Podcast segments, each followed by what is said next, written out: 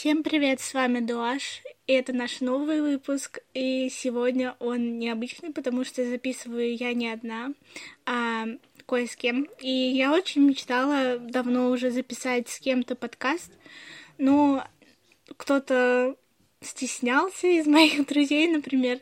И я нашла такого интересного человека, о котором даже не мечтала, не думала, что получится этот коллаб. И вот это как раз пример того, что если вы хотите какой-то проект, мечтаете сделать или что-то сделать, даже задачу, она все откладывается и никак не получается. Она вот сделается именно в идеальный момент с идеальными людьми, и найдутся идеальные темы.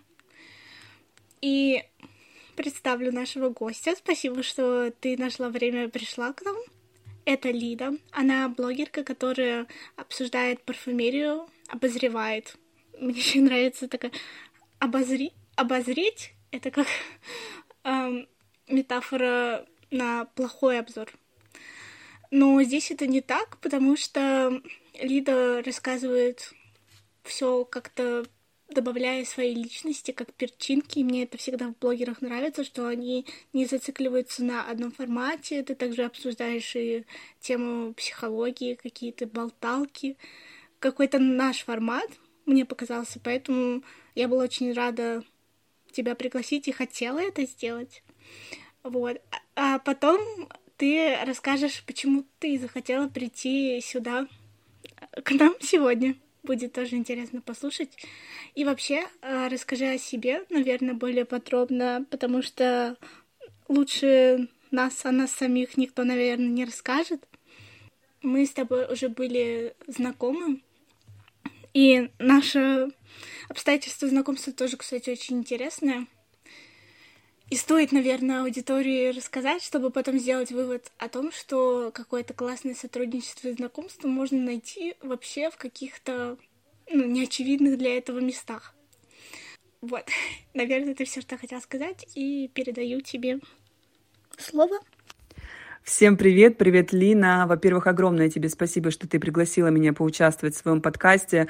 А, скажу сразу, что опыт для меня исключительно новый, но и поэтому он безумно интересный. И очень мне льстит тот факт, что это формат интервью, потому что я сама просто обожаю смотреть интервью. И вы знаете, вот этот вот мем, когда а, ты сидишь одна дома и представляешь, что ты даешь интервью какому-нибудь классному интервьюеру, да? И сейчас у меня есть такая возможность, и скажу честно, я немного волнуюсь, а, с Линой мы познакомились а, в интернете. Боже, где еще можно познакомиться в 2023 году? А, Лина искала подруг, я искала подруг. Мы списались и нашли точки соприкосновения на теме блогинга, на теме самопрезентации в блоге, каких-то проблем, каких-то ошибок и так далее. Обменялись опытом и решили сотворить что-то, что вы сейчас слушаете. Вообще, знаете, как говорят, у самурая нет цели, только путь. И я надеюсь, что этот путь принесет нам всем удовольствие. Меня зовут Лида, мне 30 лет. А, я живу в Подмосковье, я живу в большом загородном доме. У меня есть потрясающий пес а, породы Далматин, его зовут Леон, я замужем. Причем, знаете, так интересно, это такая ирония. Со своим будущим мужем я познакомилась в той же группе а, в которой познакомилась с Линой, поэтому сто процентов этот подкаст должен получиться исключительно классным. По поводу блогинга, вообще вы знаете, я про блогинг могу рассказать очень много. А, и вы знаете, когда есть что рассказать, все время не знаешь, с чего начать. Боже, это такая проблема. А, я зашла в блогинг а, просто по какой-то безумно зудящей внутренней потребности э, презентовать себя миру. Вообще у меня артистическая профессия. Я закончила консерваторию. Моя профессия артист, э, оперный артист. В общем-то, если простыми словами, я оперная певица. Э, кроме того, у меня есть еще одно образование. Я дирижер. В общем-то, я музыкант. И так получилось, к сожалению, на сегодняшний день, что я не реализовалась а, в профессии. Возможно, в силу того, что консерватория очень вымотала меня. Э, после консерватории я еще проходила стажировку в Международной музыкальной академии, и в какой-то момент я просто поняла, что я настолько устала. Мы сегодня немного, я думаю, затронем вот эту вот тему выгорания, тему вообще профессии, тему отношения к профессии, тему а, призвания своего в жизни, дара какого-то и так далее. Скажу лишь, что я просто очень устала. И я понимала, что я не могу сейчас концертировать, я сейчас просто э, не вывожу, у меня адское выгорание, я не вывожу сейчас э, ездить по каким-то прослушиваниям. Но поскольку во мне это есть, во мне есть вот это желание артистического проявления, мне нужно было просто, наверное, выйти именно в блог. Э, боялась ли я, стеснялась ли я? Абсолютно нет. Наверное, потому что у меня уже довольно большой опыт э, выступлений перед аудиторией. И, кстати говоря, в блоге это делать намного лучше, потому что у тебя есть очень много попыток. То есть, если что-то не получилось, что-то тебе не понравилось, ты просто выключаешь камеру, удаляешь это видео, включаешь ее снова. И это очень классный способ а, вот этой вот самопрезентации. А, в блог я вышла с восьмым айфоном. Боже, мне было абсолютно все равно. У меня были просто какие-то девчонки на YouTube, а, которые меня вдохновляли. И моя мысль была такова, ну если они смогли, если так классно, если им пишут эти все комментарии, они нравятся кому-то, почему не могу я? Я ведь тоже чего-то стою. Я веду блог на парфюмерную тему. Вообще начинала как парфюмерная блогерка, но с течением развития блога я поняла, что мне как-то хочется расширять этот репертуар, и мой блог не только о парфюмерии. Он вообще о бьюти-теме, конечно, на таком простом языке я никогда не корчила из себя какого-то гуру. А, я всегда, знаете, у меня всегда формат блога — это диалог с комьюнити всегда. То есть я не считаю себя как каким-то экспертом невероятного уровня. Я просто рассказываю о своем пути понимания вообще, например, ухода за кожей, ухода за волосами, а, показываю какие-то покупки, рассказываю немного о своей семье, а, на какие-то душевные темы могу поболтать. Вот недавно, например, я сняла видео о моем опыте личной терапии и сняла его, наверное, с той потребностью. Мне хотелось просто сказать людям, что, ребята, личная терапия — это ок.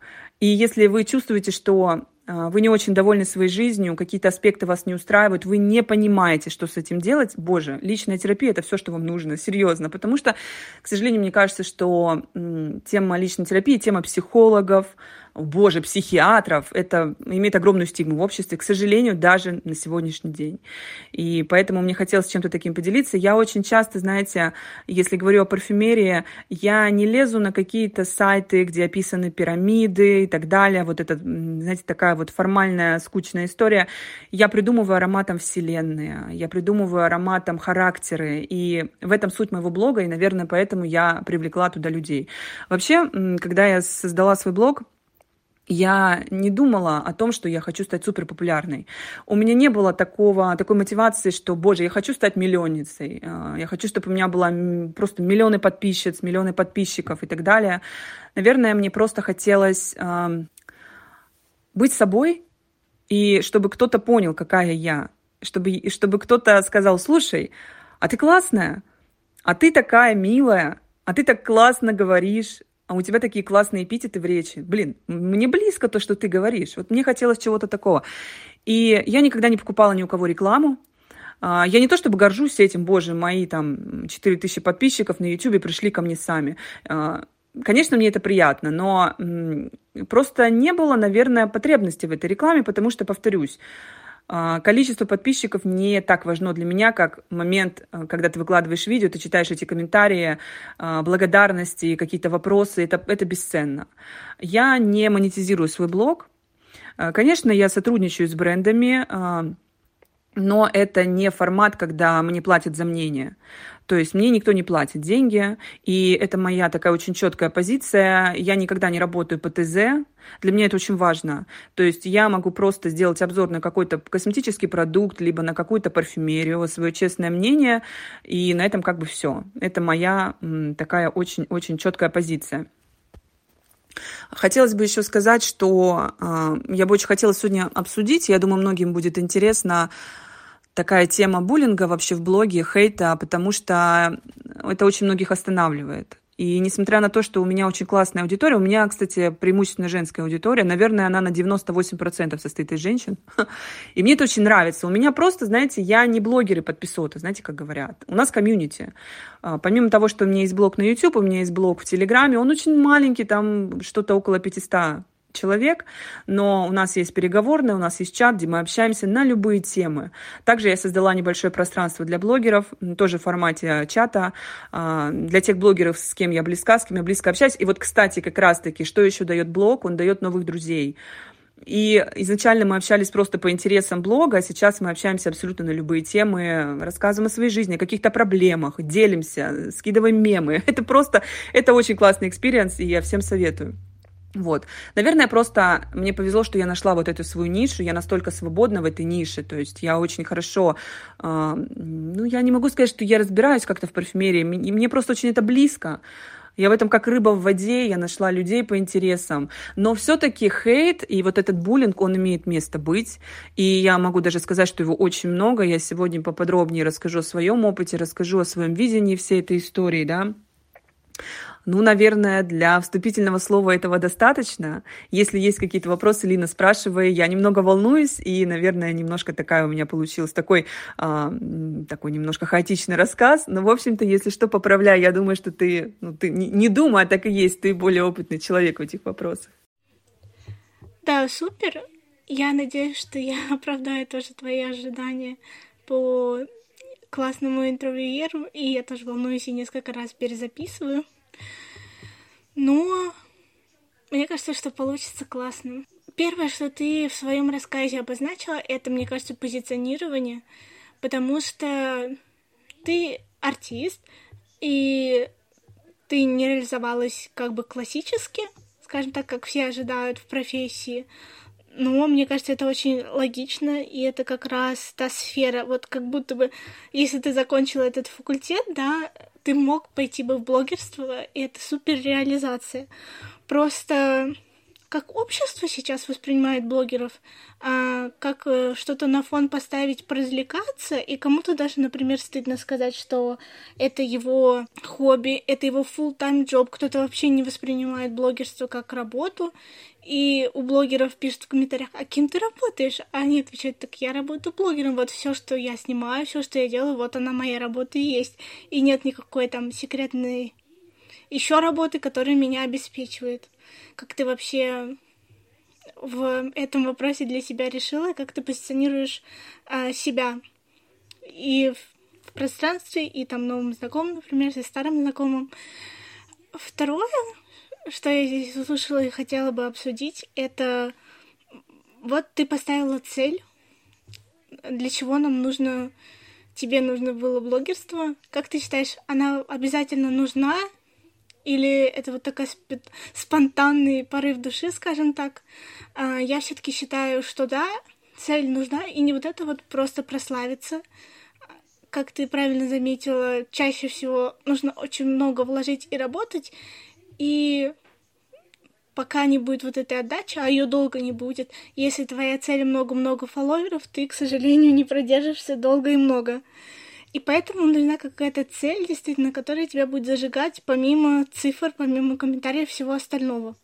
Вот тут прозвучало очень интересно. Я просто хотела, чтобы все узнали, какая я классная. Но я думаю, что наша аудитория сегодня точно это увидит, услышит. Но ты, кстати, не считаешь, что в блогерство идут достаточно люди, которым не хватает вот этого какого-то внимания, неважно от кого там, и хочется друзей, хочется, чтобы их заметили и все остальное. Это хорошая мотивация, она супер, она, как мы видим, работает. Но у меня, кстати, вот было именно так. Мне интересно, как у тебя. Блог действительно отнимает очень большое количество времени, это факт. Причем в начале ты этого не замечаешь. То есть, когда ты начинаешь заходить в блогерство, ты делаешь это как будто бы более самоотверженно. То есть у тебя в принципе, мотивация на протяжении ведения блога всегда должна сохраняться на таком вот, ну, выше среднего. Но в начале это обычно зашкаливающая такая вот история. То есть у тебя настолько много всего, о чем ты хочешь рассказать, ты прям выуживаешь из мелочей, просто любую мелочь берешь и делаешь из нее какой-то, не знаю, э, какое-то разговорное видео, либо обзор какой-то. У меня это было так. Но со временем, э, во-первых, прибавляется из-за того, что ты постоянно общаешься, как бы у тебя есть вот этот диалог, э, взаимодействие с комьюнити, соответственно, у тебя прибавляется э, много тем для разговоров. И ты замечаешь то, что ты даже не успеваешь что-то снимать. Вот у меня сейчас на монтаже стоит очень много видеороликов отснятых, и я просто не успеваю. И я понимаю, что аудитория ждет, я всегда анонсирую, что вот, друзья, в ближайшее время, да, мы с вами поговорим об этом, об этом, об этом, об этом. Еще отдельно хочется сказать, что опять-таки, магия комьюнити. А, мои подписчицы присылают мне посылки. И, как правило, Это слепые затесты. А, в посылке есть слепые затесты и какой-то небольшой подарок. А, вот э, на меня подписана одна девушка, она делает украшения ручной работы из бисера, потрясающие вещи, просто. Я обожаю handmade. И вот она мне как-то прислала вместе со слепыми затестами брошь. Она сделала брошь в виде утенка. Это просто невероятная роскошь. Какие-то приятные сувениры, и когда я вскрываю посылку, я всегда это делаю на камеру, я думаю, боже, вот ради этого я веду блог. Потому что когда человек с любовью собирает тебе посылку, зная, что ты любишь, вот буквально на днях э, тоже девушка-подписчица прислала посылку, и в ней были такие вот, как бы, ну, мы это называем отливанты, да, то есть небольшие фиолки с ароматами, и я как-то сказала, что я бы очень хотела познакомиться с этим парфюмерным домом, она это запомнила и прислала мне познакомиться, плюс, а, то есть, да, э, люди запоминают, что я люблю, и это безумно приятно. Что такое слепые затесты, пару слов скажу, а, тебе присылают такие небольшие фиолочки, колбочки с ароматами, ты их слушаешь, да, мы говорим, ну, вообще, на самом деле, все по-разному говорят, можно нюхать парфюмерию, можно слушать, но все-таки э, а, я всегда говорю слушать, хотя я не придираюсь к таким вещам, да, ты слушаешь эти ароматы, то есть ты снимаешь видео, ты слушаешь эти ароматы, э, предполагаешь, может быть, какие ноты здесь есть, да, э, какая группа ароматов, это цветочные, может быть, или фруктовые, э, и, э, может быть, даже угадаешь какой-то аромат, потому что, может быть, человек, который прислал тебе эти слепые затесты, э, тебя, знаете, как это троллит, и э, у тебя этот аромат есть, и этот человек знает, что он у тебя есть, узнаешь ли ты его, да, и в отдельных конвертах э, запечатаны ответы. И вот ты слушаешь какой-то аромат, а, делаешь по нему небольшое резюме, затем мы смотрим ответ, да, то есть это такой интересный такой интересный вот формат. И это действительно отнимает время. Это отнимает время, это отнимает ресурс. Я очень много энергии затрачиваю на съемку видео, но я не отношусь к этому как к работе. А, потому что ну, работа должна приносить деньги. Я так считаю. Для меня блогинг — это мое самое... У меня вообще несколько хобби. Это не только блог. Но э, блог — это мое самое-самое такое вот большое, серьезное хобби. И я даже чувствую ответственность, потому что я чувствую ответственность перед людьми, которые меня смотрят. У меня очень... Вот понимаете, здесь еще дело в чем? Я очень часто наблюдаю, вот, может быть, они накручивают подписчиков, я не могу сказать, но вот я наблюдаю за какими-то каналами на YouTube, да, где очень много, где большая аудитория, то есть в цифрах. Но я вижу, что комьюнити абсолютно неотзывчивая и не вовлеченная. И у меня складывается такое ощущение, что действительно либо накрутка, а, ну, либо, может быть, этот человек не цепляет людей. То есть, да, и не такие большие просмотры. Несмотря на то, что у меня очень маленькая аудитория, повторюсь, да, практически 4000 человек, это мало по законам YouTube, да, но у меня очень вовлеченные люди меня смотрят. То есть они всегда оставляют большие комментарии, делятся своим опытом. И, наверное, это меня держит и подстегивает и стимулирует. Но это не работа. Конечно, я получаю какие-то плюшки в рамках сотрудничества. Безусловно, я, когда начинала вести блог, я даже мечтать не могла, что я вообще когда-то дойду до этого уровня. Но я не отношусь к этому как к работе. И вообще, э, ну, вы знаете, есть такое выражение, я, может быть, непопулярное сейчас скажу мнение, но есть такое выражение, работа должна приносить удовольствие. Мне кажется, надо разграничивать, где ты получаешь удовольствие, а где ты работаешь. Конечно, работа должна приносить удовлетворение, работа не должна приносить страдания, но работа — это работа.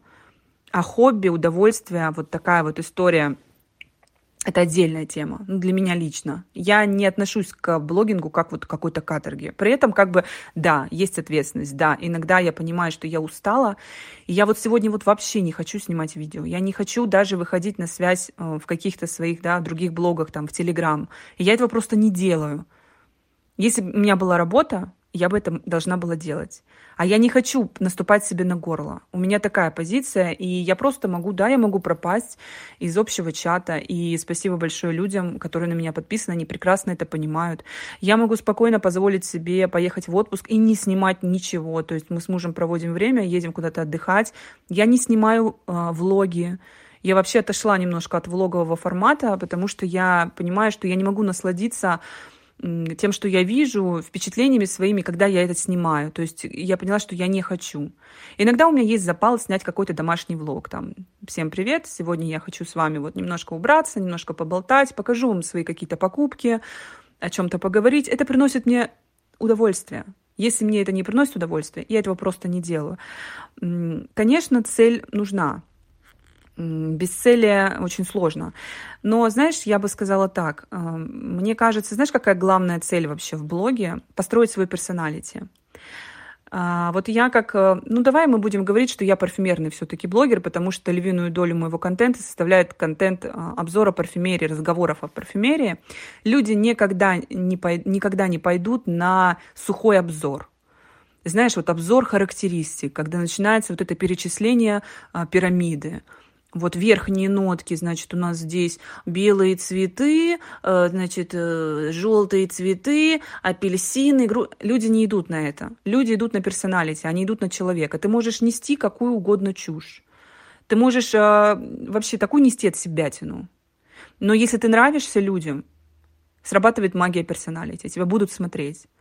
И э, всегда вот, если я общаюсь с, начина... с начинашками, да, на YouTube, с девчонками, э, если они просят дать какой-то совет, я всегда говорю, будь собой. Не пытайся быть похожей на своих коллег по цеху. У них свой путь. Не будь такими, как они. Не стремись э, сделать картинку на видео безупречно. Вот знаешь, так интересно, вот я сейчас захожу на YouTube в нашу нишу, да, в парф-нишу, и я смотрю, что приходят начинашки на YouTube уже с идеальной картинкой. То есть у них идеальный звук, идеальная картинка, они снимают на профессионал. Я снимаю на iPhone 14 Pro. И это был осознанный выбор. Я купила этот iPhone для того, чтобы снимать на него контент. И мне не было вообще даже мысли купить камеру. Мне это просто неудобно. И мне глубоко все равно, как это зайдет. Это, это моя идентичность моего блога. Я так вижу это. Ну, надо отдать должное, iPhone снимает потрясающе. Особенно в киноэффекте. Вот. И я смотрю на их картинку, она такая вылизанная, она такая классная. Но я открою маленький секрет. Люди воспринимают такой контент вот такого плана, вылизанный, с идеальной речью, с идеальным волосок к волоску. Они воспринимают это как формата новости по телевизору. То есть в этом нет магии персоналити, в этом нет странных словечек. Это как будто бы искусственно. Люди любят твой странненький интерьер, Люди любят э, твои какие-то мягкие игрушки, которые лежат. Я, это, это может звучать дико, я понимаю. Но можешь мне поверить, а, я слежу за этим, я слежу, как люди а, комментируют то или иное. То есть э, я все время наблюдаю. И я вижу, как люди относятся к естественным блогерам, которые вот, они такие, какие они есть. Либо вы меня такой, здесь надо идти в банк либо ты принимаешь меня такой, как, вот я пришла на YouTube, вот я такая. Вот я такая странненькая, вот у меня такие странные словечки, вот я такая не идеальная, да, не идеальная. Но я такая. Вот я пришла, я начала снимать на iPhone 8 Plus. У меня была ужасная картинка. Я еще снимала, причем не на основную камеру, а на фронтальную, чтобы видеть вообще, что у меня происходит в кадре. И, но люди все равно шли и писали, Лида, ты такая классная, ты такая душевная, такая настоящая. Вот ты просто оазис, не знаю, какой-то адекватности и настоящести среди вылизанного Ютуба. Люди очень это любят. И я всегда говорю, не гонись ты за идеальностью, выстрой персоналити. И когда ты выстроишь персоналити, у меня сейчас совершенно другое качество картинки на YouTube. Я прям, мне нравится это, я кайфую. Мне иногда хочется реально сделать классный фон, выставить свет как-то по-особенному. Но я понимаю, что я делаю это даже, ну, как больше для себя. Конечно, люди это отслеживают, фиксируют, и это приятно всегда глазу. Но изначально они пришли на другое. Они пришли на Аглаю Марс. Кстати, это мой такой блогерский псевдоним, да, они пришли на Аглаю Марс. Вот и все, да. А, по поводу того, хватает, не хватает внимания, я не могу про себя сказать, что мне не хватает, лично мне не хватает внимания, поэтому я прихожу в блог. У меня просто есть, э, пришла в блог, у меня просто есть, в принципе, потребность, а, ну, вот это артистическая, это у меня в крови, я же с детства, а, я с детства в этой артистической профессии. Я привыкла выступать на сцене. Я привыкла, что меня аплодируют. Я привыкла, что меня, ну, знаешь, как это вот, боже, они меня любят. Да, а я не скрываю этого. Я люблю, когда меня любят люди. Я люблю вот эту магию, а, когда ты выкладываешь видео, и тебе начинают а, сыпаться комментарии. И вот а, я никогда не поверю, если кто-то скажет, боже, мне это не надо, мне не надо признания никакое, я вот в стол все делаю, я просто вот делаю, и мне вот вообще не... Я никогда в это не поверю. Ну, ну, может быть, есть такие уникальные люди, но мне кажется, это какая-то патологическое, так, патологическое состояние какое-то. Но это опять-таки, я просто, я просто не знаю, как можно по-другому. Но вообще, да, я могу понять, что наверняка люди идут в блог, потому что им нужно это внимание. Ну, а что в этом плохого? Если у тебя есть какая-то а твоя особенность. Только ты можешь это так, э, только ты можешь так классно, например, прочитать текст. Только ты можешь так образно рассказать о чем-то, рассказать об этой книге, например. Только ты можешь так завлечь и рассказать о каком-то косметическом средстве. И искренне причем. Это ты купила его на свои деньги, просто хочешь ну, сказать, ребята, слушайте, этот крем омолодил меня на 30 лет. Ну, условно говоря. То есть, ну, то есть ты умеешь это делать. Почему нет? И получить это внимание, ну, как-то... В это, я, я лично в этом ничего такого не вижу. Это очень терапевтично. Это очень хороший способ. Если, допустим, сам человек довольно интровертен в жизни, то есть у него нет большого количества друзей. Я, как сказать, у меня нет проблем с социализацией вообще. То есть я очень быстро нахожу общий язык, и наше общение тому пример, да, изначально, когда мы познакомились. У меня нет с этим никаких проблем. Но я понимаю, что вот есть люди, например, которым сложно заводить друзей, допустим. Но они чувствуют в себе потенциал много говорить, делиться, и блог, и получать это внимание, а получать обратную связь. И блог — это отличный способ для того, чтобы позволить себе так жить. Это же просто магия какая-то. И такой бонусный вопрос, который здесь не прозвучал, это твой псевдоним. Я представила уже аудитории, что тебя зовут Лида, но псевдоним у тебя Аглая Марс. Интересно вообще, как э, люди придумывают для своих проектов, для своего личного бренда псевдонимы, почему, как. За этим часто или стоит история какая-то супер глубокая, или это просто классно созвучно звучит, э, или, например, кто-то не любит свое имя. И есть такое убеждение, что обязательно псевдоним нужен для такого яркого заявления, и как ты себя назовешь, так и поплывет твоя блогерская карьера. В общем, как, как ты к этому пришла? По поводу псевдонима, спасибо, что спросила. Ранее оговорилась касательно этого. А, почему Аглая Марс, да? Мне очень нравится мое имя. Мне очень нравится имя Лидия. Мне нравится, как оно пишется, мне нравится, как оно звучит. Но мне хотелось привнести в свой блог какую-то небольшую изюминку. Вот какую-то такую, знаешь, вот какую-то такую вот необычную историю. Да, в этом есть какая-то интрига. Хотя я никогда а, не скрывала. То есть э, практически сразу, как я зашла в блог, при первой попавшейся возможности я заучила, что меня зовут Лида. И большинство, наверное, 80-90% моих зрителей зовут меня именно Лида и понимают, что вот, ну вот Аглая Марс, а ну ведь в этом же тоже что-то есть, ведь это же тоже цепляет. То есть есть какая-то девчонка, вот ее зовут Лида, но она Аглая, да, и вот даже какие-то блогеры, с которыми я общаюсь, а, когда они говорят обо мне на своих каналах, они говорят, вот это Лида, которая Аглая Марс. То есть вот в этом что-то есть для меня. Мне, я как музыкант, я очень ориентируюсь на вот эту, фон, как это, наверное, я могу ошибаться, но фонетика же, да, вот это звучание, сочетание букв, гласных и согласных. Мне так нравится это сочетание Аглая Марс. Вот мне нравится, как это звучит на слух. Но опять-таки я гордо несу свое имя Лида, и всегда, когда я начинаю видеоролик, я говорю, а, меня зовут Лида, вы на канале Аглая Марс. То есть а, мне очень нравится просто это имя Аглая. И на меня это вот этот, этот э, псевдоним как-то упал. Почему Марс? Наверное, Марс, потому что это такая планета, хотя я не верю, кстати говоря, вообще в астрологию, от слова совсем, но я посчитала, что в этом есть какая-то романтическая история, что Марс — это такая планета, которая отвечает за, насколько сильны, конечно, мои познания в этой области, отвечает за э, работоспособность, за силу, за амбиции. Да, это такая очень мужская планета, и, наверное, я себе дала такую защиту, может быть, что а, да, мне будет нелегко на пути блогерства, да, что-то будет не получаться, но я все равно сильная, я совсем справлюсь, я обрасту, обрасту вот этой, возможно, броней какой-то, опытом, мудростью и пойду по этому пути, совершенствуюсь, наверное, как-то так. И вот представь, что мы разобрались со страхом перед другими людьми, и ты еще упомянула, что начинала даже с восьмого айфона, и, что интересный факт, начала, наоборот, за городом, а не в городе. Мне так это удивило, потому что и я, и все какое-то мое окружение, у них такое убеждение, что я начну, когда я перееду. Когда я перееду там в большой город, в Москву, тогда у меня пойдут э, какой-то интересный контент, что в деревне за городом снимать скучно, и ничего не покажешь. Вот у меня скучная жизнь, но я хочу снимать. Вот что мне снимать, когда у меня нет темы. И я считаю свою жизнь скучной, но проявляться как классный человек хочу. У меня есть какие-то мысли, я умею говорить красиво. Все-таки это миф, да, что мы не можем в деревне снимать, или мы не можем снимать, когда у нас какая-то не супер неординарная жизнь. Потому что я считаю, что да, что везде можно найти красоту, везде можно найти о чем говорить, вот создать свою, например, коллекцию, делиться этим.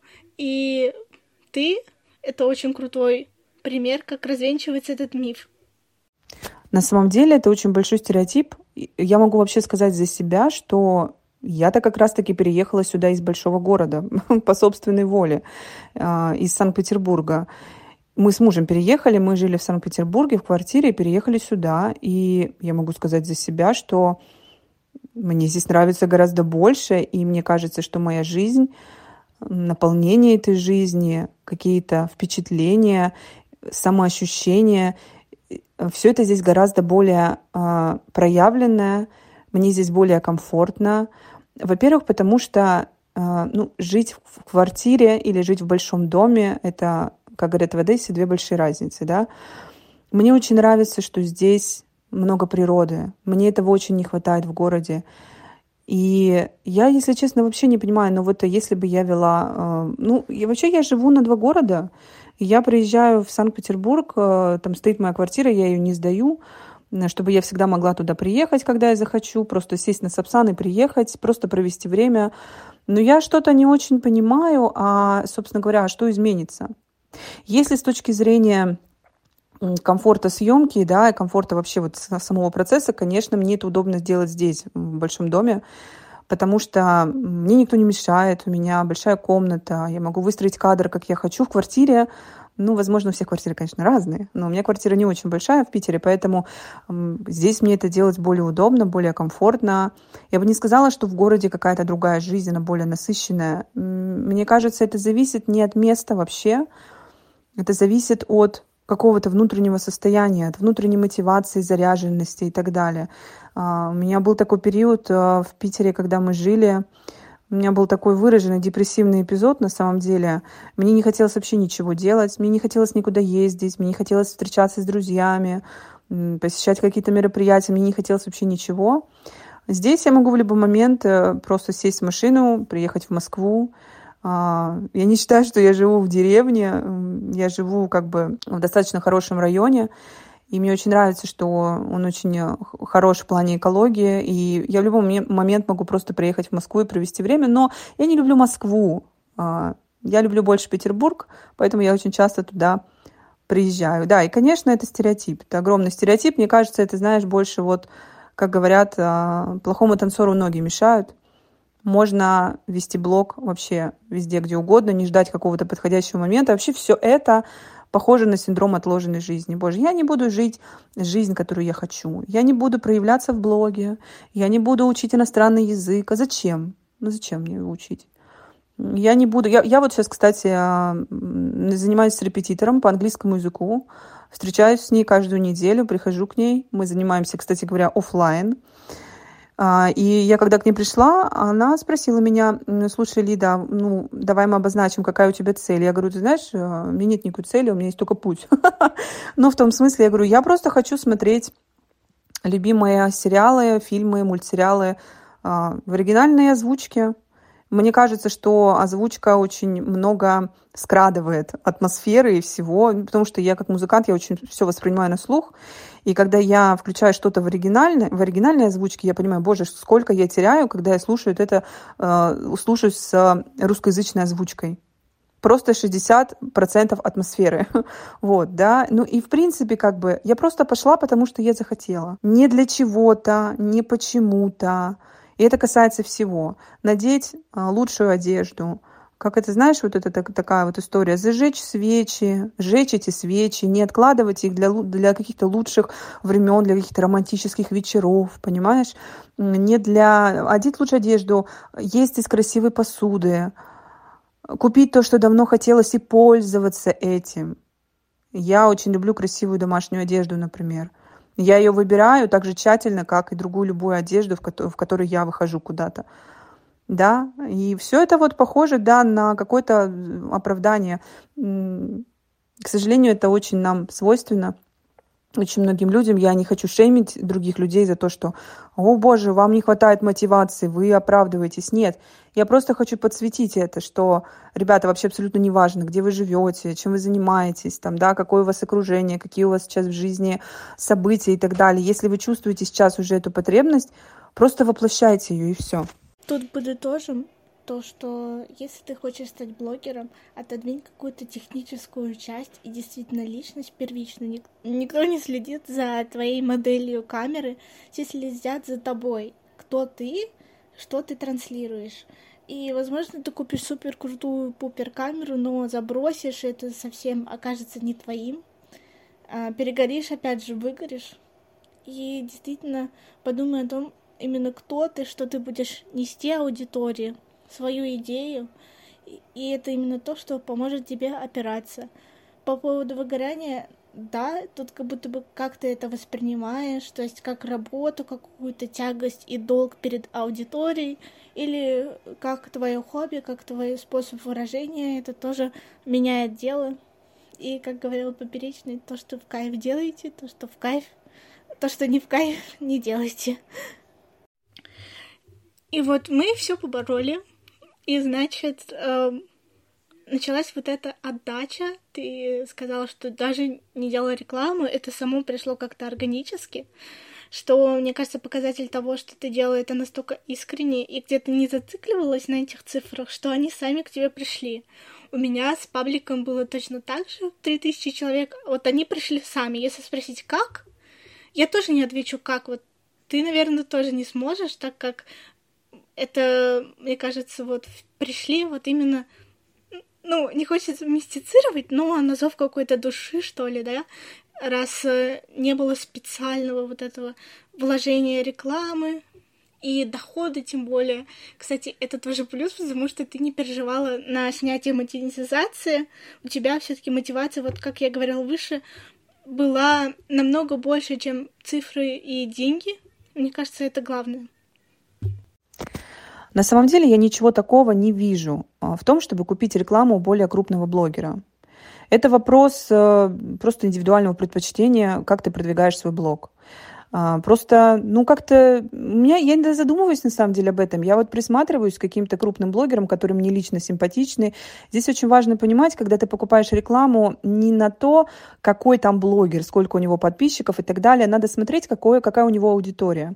А, сойдут, сойдется ли твоя текущая аудитория по вайбу, скажем так, с этой аудиторией, да, и так далее. То есть зайдет ли им вообще то, чем ты занимаешься. Даже если у вас одинаковые ниши, допустим, даже если ты и вот этот более крупный блогер, вы рассказываете, допустим, о парфюмерии, у вас может быть разный вайб – и вот, например, аудитории этого блогера близок этот вайб, а вы, например, с этим блогером совершенно разные. То есть здесь нужно это учитывать, это такая тонкая аналитическая, психоаналитическая работа должна быть проделана, но в принципе я вообще в этом ничего такого не вижу да, но э, нужно ведь понимать еще, что вот этот вот м, вопрос алгоритмов, рекомендаций э, в разных, на разных э, площадках работает по-разному.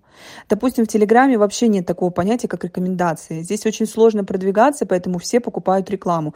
У меня, например, Телеграм, он как у меня вообще? Я его, я когда его создала, и вообще я даже представить не могла, что там будет больше ста человек. Почему-то мне так казалось. Просто я вообще люблю очень писать, я вообще люблю вот этот вот такой письменный формат. Всегда я пишу с очень раннего возраста, мне очень нравится писать статьи, и это было просто вот, ну, одним из моих блогов.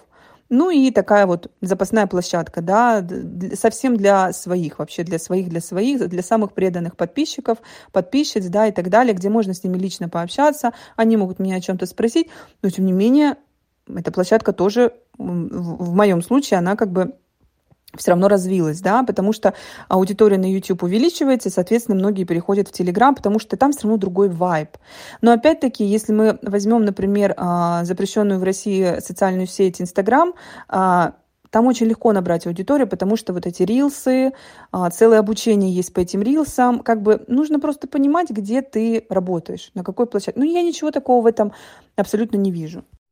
Но что делать вот когда нет этого прироста, когда нет даже обратной связи? Потому что все-таки, если бы мы хотели сами для себя делать, мы, наверное, бы записывали это все в стол, потом пересматривали в старости. Но мы выкладываем. Выкладываем зачем? Для того, чтобы кто-то это увидел и поделился с нами вот это откликом, что вообще у них, э, какие мысли, эмоции мы вызываем. Это очень интересно помогает рефлексировать, с одной стороны, над собой, а с другой, как вот не... Ну, то есть то, как видит тебя подписчик, это же не сто процентов ты в жизни, или все таки да? А, мне тоже интересно, потому что ну, наверное, я немного другая вне подкаста. Вот как скажут мои друзья, тоже пришлите мне обратную связь. Все-таки всегда опираться на комментарии, они не всегда как будто отражают действительность в целом, да? Вот мы получаем хорошую, классную обратную связь, но ты упомянула хейт. Я смотрела твой выпуск про хейт, у тебя есть отдельное видео, что, да, ты не вовникаешься в него как бы сто процентов, не споришь, потому что это не твоя позиция с кем-то ругаться, спорить. И тут я согласна, что это первый мотив похейтить, чтобы как раз получить вот эту негативную реакцию, вот эту цепочку ненависти завести и все остальное. С другой стороны, это тебя ранит. А, и тут вот этот посыл, что за экраном живые люди на самом деле. Маленькие блогеры, большие, огромные, которые кажутся недосягаемыми. Это все люди, и поэтому не надо, пожалуйста, им плохие комментарии писать, потому что один из двух отзывов в Apple подкастах у меня это один хороший, другой плохой. Он до сих пор у меня висит, и я каждый раз, когда захожу, я его читаю. Да, действительно, это вот этот комментарий, он меня тогда очень обидел, но моя подружка говорит, что хороший комментарий — это один поцелуйчик, а два комментария — это два поцелуйчика с точки зрения продвижения, как будто бы... Ну, они потратили время, они оставили комментарий. Комментарий зачитывается для алгоритмов как boost для видео. То есть, как будто твою цель они закрыли, но при этом эмоционально тебя пошатнули за это. А, в общем, нужно быть готовым, да, к хейту, когда ты вступаешь в блогерство — что очень нечестно. Как будто ты хочешь просто делиться, обсуждать, почему я должен быть готов к ненависти какой-то из-за деятельности своей. Ну, то есть, будь толстокожим, мне как-то сказали. А почему я должен быть толстокожим, а те, кто хейтит, они ничего не делают. Они могут продолжать хейтить. Почему не наоборот? То есть, те, кто хейтит, должны меньше хейтить. Как бы ответственность как будто на блогера, что реагирую и реагирую как-то правильно, этично, не уподобляйся им при этом, надо как-то правильно реагировать еще. И вот как я поняла, что как ты вообще реагируешь на критику, отличаешь ли ты хейт от критики конструктивной? Вот, ну, к примеру, внешность, понятно, что обсуждение это вообще субъективщина, и я считаю, что вообще не должна обсуждаться в контексте, ну, например, обзор парфюмерии, причем тут внешность того, кто делает обзор.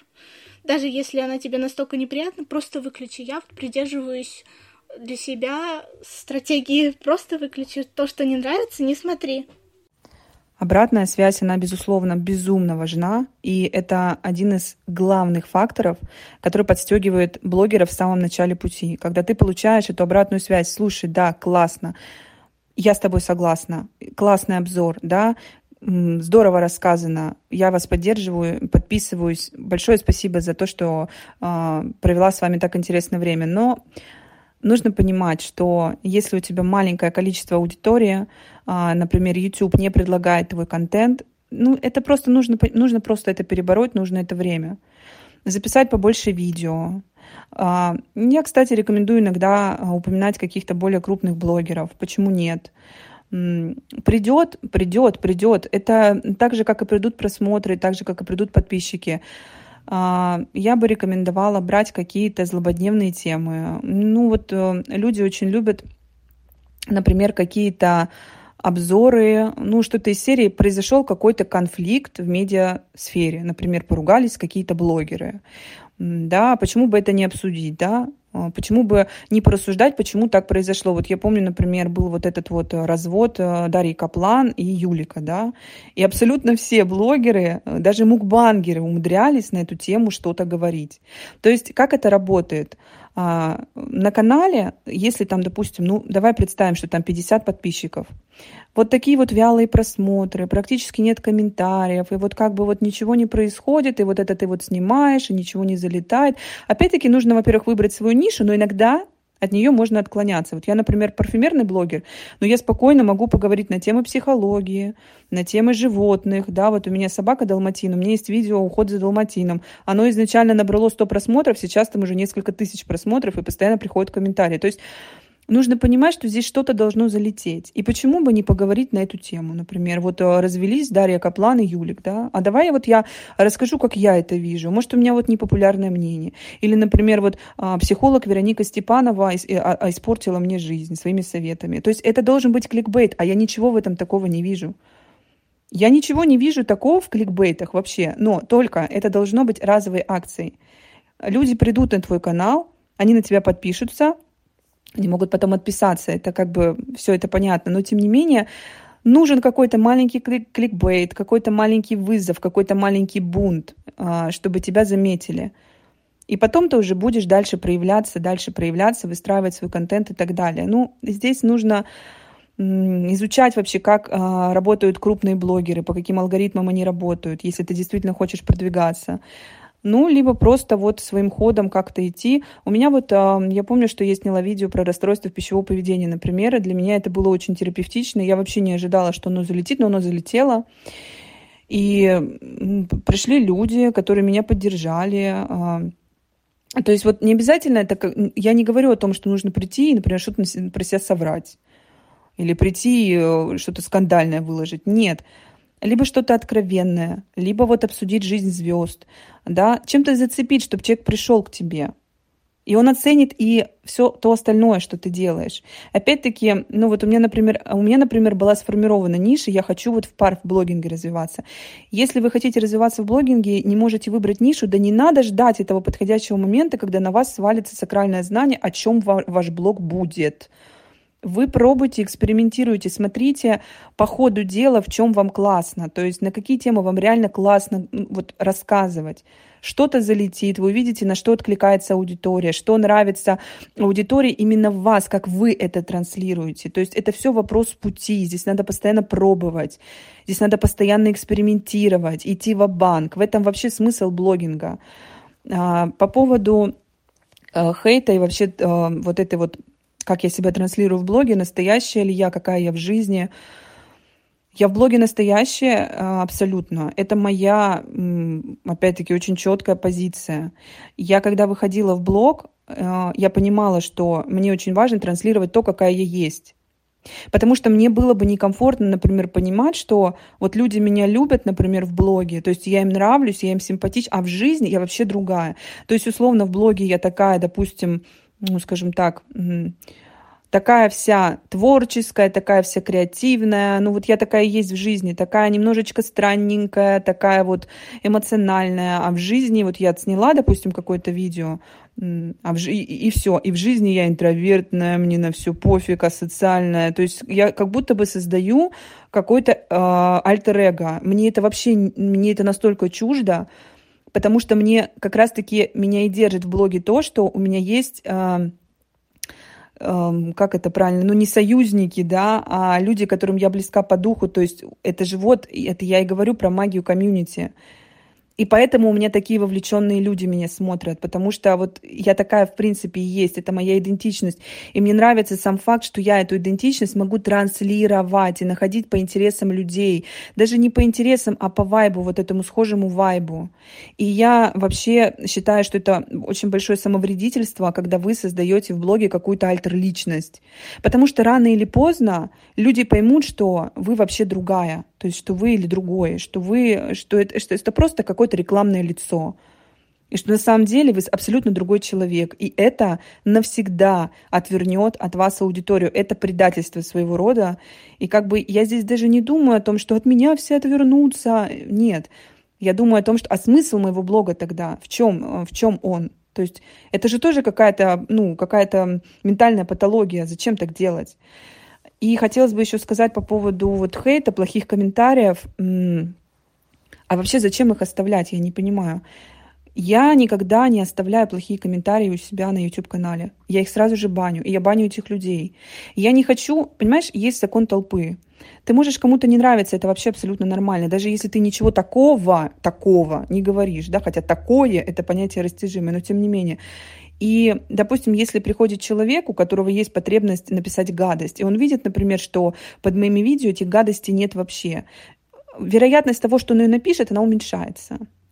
Если человек приходит и видит, что меня поливают грязью с ног до головы, допустим, ну, где-то, да, вот встречаются какие-то вот, вот хейтерские комментарии, это закон толпы. Вот мы можем, я могу при, привести в пример трэш-блоги, так называемые. Есть такие вот блоги. Ну, как правило, это такие влоговые каналы. Вот есть такой трэш-канал э, «Пиратская жизнь» Нина Ивовчик. Есть такой канал Инна Судакова, Екатерина Сайбель. Эти каналы держатся за счет хейта в комментариях. Это вот чисто закон толпы. Когда-то кто-то пришел, написал там гадость, и это превратилось э, в отдельную, понимаете, в отдельную часть этого блога. И они, в принципе, осознают, эти блогеры это осознают, и они просто не переживут, если когда-нибудь этот хейт закончится. Он часть их блога. И они там, вот, вот там они, мне кажется, не транслируют себя, какие они есть. То есть это, это бизнес такой своеобразный для них. У меня совершенно другой взгляд на это. Я удаляю все комментарии, я не хочу это видеть. Я не хочу это читать, я не хочу с этим сталкиваться. И я вообще считаю, что относиться к плохим комментариям как к части статистики, ну, это очень жестоко по отношению к себе, потому что я, мой блог, моя личность, то, как я себя транслирую, это не статистика, это часть моей жизни. Мне плевать на эту статистику. Я не хочу такой ценой быть популярной. я хочу быть популярной, потому что меня любят люди. И мне абсолютно плевать на статистику. Я баню этих людей. А, мне не нужна критика я не прислушиваюсь к критике. Возможно, для кого-то э, это дичь. Я не знаю. Вот есть люди, которые говорят, критикуйте меня, да, я вот прислушаюсь. Меня не надо критиковать. Моё, вот это моя позиция, я никого не я не, я не э, делаю из этого бытовую норму, я сейчас не хочу сказать, что все должны так жить и по такой мере, как бы, да, но я вот могу сказать за себя, что мне критика не нужна. Если я прихожу в блог, во-первых, у меня есть свое эстетическое представление, как это, у меня есть свое представление, какие темы я затрагиваю, как я выгляжу, как я говорю, какие я использую обороты в речи. И это я. Критиковать меня не нужно, я не принимаю критику, я ее баню. Мне в свое время хватило критики в процессе обучения в консерватории. И я не хочу сказать, что я настолько задолбалась от критики, что сейчас я такая, все, я в домике, критики нет. Нет. Просто посмотрев а, на это уже в более спокойном состоянии, на вот такое непростое обучение, потому что любое творческое обучение, оно всегда сопровождается критикой а, с, высоты, с высоты прожитых лет и так далее и тому подобное. И я просто поняла, что мне это не подходит и не подходило никогда. Это мой блог, это мой мир, это мой дом, это я. Я такая, какая я есть. Если вы хотите меня критиковать, вы уходите отсюда. Либо я вам нравлюсь, и а, вы наслаждаетесь тем, что я даю здесь и сейчас. Либо если я вам настолько не нравлюсь, и вы так сильно хотите меня исправить, то я не ваш блогер, я не ваш человек. Вы просто уходите. И в жизни я также не а, допускаю критику к себе. Ну, критика это понятие растяжимое на самом деле. Вот я в этом видео, которое ты упомянула, конечно, вот и про советы тоже, да. Критика может быть. Да, тут я согласна, что в блогерской деятельности ты любое видео Например, я могу рассказать в своем блоге, что вот я готовлю уже несколько лет это блюдо, и у меня постоянно оно не получается. И кто-то может сказать, ну, конечно, не получается, потому что здесь вот надо вот, вот это добавить. Вот попробуй, будет классно, классно получится, да. То есть, но если это касается дела, вот вы как-то так странно говорите, у вас как-то так вообще, у вас слова паразиты, или у вас то, или у вас все, или у вас что-то еще, мне это не нужно. Во-первых, мне 30 лет, и, и, да даже если бы мне было 20 лет. Я считаю, что давать советы, критику с высоты прожитых лет – это признак какого-то, ну, это, это признак низкой культуры, мне кажется. Если мне что-то не нравится, я просто не смотрю. Зачем мне, я же не мазохистка, зачем мне, у меня есть представления какие-то о чем-то. ну, то есть эм, ну, какие-то идеалы свои. Вот мне нравятся определенные люди, определенная харизма, да, человеческая. Она же тоже по-разному проявляется. Я смотрю то, что мне нравится, я смотрю то, что мне близко, и отметаю все остальное. И поэтому я в свой адрес тоже это не принимаю, и я вообще никогда никого не критикую. И в жизни, если мне попытаются сказать что-то там, да, меня покритиковать, я, я не верю в а, силу конструктивной критики. Для меня этого понятия не существует. Э, я считаю, что я до всего дойду сама, и я познаю этот мир так, как я его познаю, и какие-то, до каких-то вещей, до каких-то пониманий, до каких-то экзистенциальных пониманий я дойду сама. И с высоты прожитых лет меня как-то чему-то учить э, не надо. Вот у меня такое видение. А какую критику мы должны принимать? То есть, например, с точки зрения подкастов там про звук, что у меня плохой звук, или у тебя, например, плохое качество видео, или ты не так подробно пирамиду раскрыла. Какой, какая критика не воспринята как хейт? Потому что у меня в целом я могу признаться, что не очень воспринимаю любую критику, и любую критику как будто перевожу в хейт. У тебя так же или нет? Конечно, безусловно, если мы говорим про видеоблог, например, или про какой-то блог с подкастами, безусловно, может быть проблема со звуком, может быть какая-то не такая картинка, но вот мы должны понимать, вот я сейчас со своей позиции пытаюсь это, какой вот я человек, да, я бы хотела, чтобы ко мне тоже так относились. Безусловно, любой блогер, начинающий, под, по какой-нибудь э, человек, который занимается подкастами, да, ну вот так, таким контентом, безусловно, ну, он же не дурак. Он же прекрасно понимает, что, конечно, хотелось бы получше качество картинки, получше качество звука. Но мы должны понимать, что если у человека на сегодняшний день вот так, то он не может себе позволить что-то большее. Просто не может. И если нам он нравится как человек, нам нравится, как он э, транслирует себя, нам нравится то, о чем он говорит, то мы просто поддержим его сейчас. И если у него когда-нибудь появится возможность улучшить качество, он его улучшит. Потому что это естественно. Естественно, желание улучшать качество своего контента. А по поводу того, а, как я там говорю о парфюмерии, вот это вообще чистая субъективщина. И здесь либо мы совпадаем вайбами, либо нет. У нас очень часто у меня баталии в комментариях. Я иногда сохраняю такие комментарии, потому что они не хейтерские, они просто интересны для обсуждения. Вот одна девушка написала, я не понимаю, это был единственный раз. Обычно мне такое не пишут, но один раз одна девушка, причем она обычно пишет хорошие комментарии, он написал, я не понимаю, о чем аромат. Вот я вас слушаю, и я не понимаю. И э, в комментариях вот под этим вот сообщением э, другие девушки написали, что а, а что вы хотите? Вам, вы, вы, хотите, вы хотите сайт Фрагрантика, может быть? Вы пришли к блогеру, у него свое видение, и он как может, да, вот мне, например, интересно было послушать. Мне нравится, как она рассказывает я эти образы поймала, я их услышала. Вот вчера я выпустила видео о парфюмерии Серж Лютанс, и э, мы там говорили об аромате с нотой розы, и я сказала, что для меня это роза, э, вот когда приходишь в цветочный магазин, и в холодильнике стоят красные розы. Вот это роза из холодильника цветочного магазина. И одна девушка написала комментарий и говорит, вот у меня этот аромат ассоциируется с розой из холодильника в цветочном магазине, а я ей отвечаю. Я говорю, так я же то же самое сказала. Она говорит, слушай, я только сейчас досмотрела до этого момента. Ну надо же, как у нас совпали ассоциации. То есть здесь это критиковать за это, это очень, э, ну это, это признак низкой культуры, признак какого-то малодушия совершенного. Я это вообще не воспринимаю абсолютно. И я могу, я могу понять, когда могут написать там плохой звук, плохое качество, да. Я могу ответить. Ну, мне такое вообще редко пишут. Вот, спасибо большое адекватной аудитории. Но я, в принципе, стараюсь развиваться в этом смысле, стараюсь звук улучшать и картинку.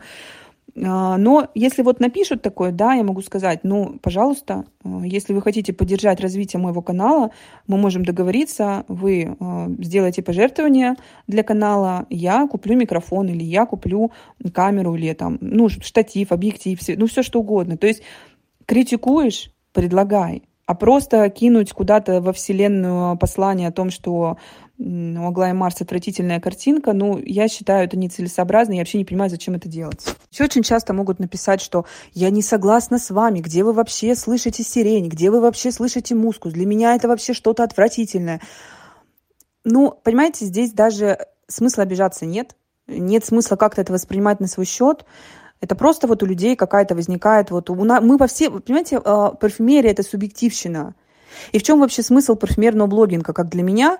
В том, что ты приходишь к человеку, допустим, вот у тебя есть этот аромат в коллекции, ты приходишь к человеку, слушаешь, как он его воспринимает, подходишь к своему парфюмерному шкафу, достаешь аромат, и такая, точно, ну есть же здесь это. А почему я раньше-то не замечала, что здесь вот такая роза странненькая? Я ее даже не слышала.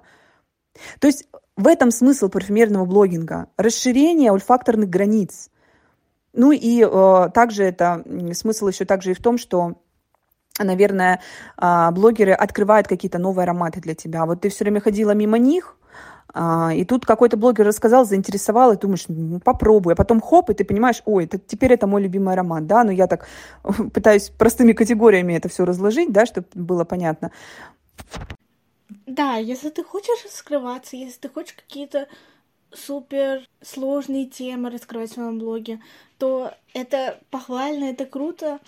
Но если ты снимаешь, да, действительно АСМР, то тоже кто-то считает там какие-то блоги глупыми и несерьезными, что зачем это смотрит действительно каждый находит в этом какую-то отдушину, и кого-то это разряжает, поэтому каждый блок полезен, мне кажется, если он существует. И если ты как-то пассивно сделаешь жизнь э, лучше человека, даже этого не предусматривая, вот просто наслаждаясь своим блогом, делая свое дело, ты делаешь жизнь кого-то ярче, краше и все остальное. Это действительно та цель, наверное, которую все преследуют, и классно, что у тебя это получается. И правда, какие-то вот такие разговоры, если вы хотите действительно комьюнити, действительно, чтобы аудитория и за вами шла в другие э, площадки, как мы тут посмотрели, и писала ну, в 90% хорошие комментарии, размышляла, рассуждала. Если вы хотите вот именно комьюнити, с которым вы будете говорить на эту тему, вот, например, может быть, у тебя было так, что не с кем про парфюмерию поговорить, мы заводим блог, то действительно нужно выделять время на этот диалог, на эту связь, чтобы ее строить. Вот я приведу пример Моргенштерна, потому что он э, сейчас много интервью дает, и знаю, насколько ты его знаешь, любишь и все остальное, но концепт в том был, что он реально разочаровался в своей миллионной аудитории он потерял этот контакт, и действительно, он не был вот тем, которым в жизни, который э, на сцене. Из-за того, что у него было альтер о котором мы говорили, он привлек, соответственно, вообще не ту аудиторию, которую ему бы хотелось. И сейчас он хочет быть собой с ней. У него диссонанс, потому что все эти люди, они ему не подходят. И это может привести в кризис, в тупик. И даже миллионная аудитория, она быстро-быстро растеряется, когда поймет, что это не вы. И ему сейчас очень сложно из этого уходить. И это действительно, мне кажется, хуже намного эм, привлечь миллионы, миллиарды людей, но не к себе настоящему. Или привлечь камерное комьюнити, которое будет комфортное, которое будет любить тебя, действительно тебя, твою личность, какой ты на самом деле. И в этом куске еще было про терапию. Э, и здесь я подумала, что мы обязательно про это поговорим дальше будет блог. Но здесь я для себя такую мысль поймала, что это влияние, получается, влияние блогера на аудиторию, то есть ты снимаешь стигму с психологии, что это круто, классно ходить на э, психотерапию. Считаешь ли ты, что блогер, он вот должен нести в массы какую-то какую-то повестку, то есть какую-то мысль? то, что вот у меня, например, есть парфюмерия, да, ты рассуждаешь, но при этом я хочу какую-то мысль, которая изменит, возможно, жизнь людей к лучшему, донести. И ты э, считаешь ли, что блогерство как раз такая площадка? Или обзорщики, например, и тот, кто делает такой развлекательный больше контент, они должны нагружать человека еще и мыслью, которая его куда-то там сподвигнет, и все в таком ключе. Вообще я не считаю, что блогер кому-то что-то должен. Он это делает по своей потребности. Есть же вот разный контент. Есть, например, контент, который направлен на такую вот э, хорошую деградацию. Когда ты приходишь домой с работы, и тебе нужно просто разгрузить мозги. Это, знаешь, такой контент, который направлен на прокрастинацию. Она иногда нужна, эта прокрастинация. А, главное не злоупотреблять, не проваливаться в нее. То есть вот ты приходишь с работы, включаешь YouTube, а, включаешь а, шорты, да, и вот ты просматриваешь, вот есть же шорты, например, ASMR-контент, какой-то контент, а, где люди мнут всякие слаймы, да, то есть это все понятно. Есть просто какие-то мукбанги, например, что-то еще. Но если ты ведешь какой-то блог, где ты транслируешь себя, потому что но если ты ведешь ASMR-блог, конечно, ты не транслируешь там себя. Ты отдаешь себе отчет, что вот это вот твоя вот такая вот ниша. Но если ты транслируешь, транслируешь персоналити, рано или поздно у тебя все равно родится потребность а, ну, окультурить свою аудиторию. Мне вот, кстати, очень часто прилетают такие комментарии, мне так приятно, с одной стороны, а с другой стороны, так это, ну, мило, когда люди пишут, Лидочка, спасибо, что окультуриваете нас, там, рассказываете о, ну, там, не знаю, о биографиях каких-то парфюмеров или, или музыкантов, или вот о какой-то музыке академической, вот что-то еще. Эта потребность, она естественно рождается. Я не думаю о том, что я должна, что от меня ждут. Вообще, когда от меня что-то ждут, я не хочу ничего делать. Это очень хороший пример, например, когда недавно буквально мой муж, он очень классно, смешно пошутил. Это даже была не шутка, а он что-то изобразил такое смешное. И мне это так понравилось, и я попросила его это повторить. И он сказал, я не могу так. Я не могу, я это делал, вот сейчас я не хочу. Все, закончился запал. Это работает точно так же. А, когда, это, когда тебя что-то ждут, это превращается в какую-то вымученную историю.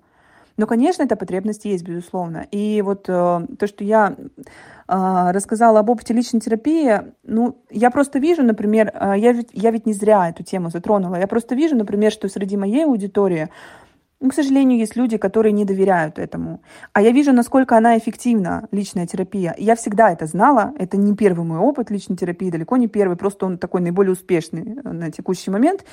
И, и я вижу, что мне хочется сказать, ребята, да подождите, ну подождите, да, давайте я вам расскажу вот реально, как оно есть.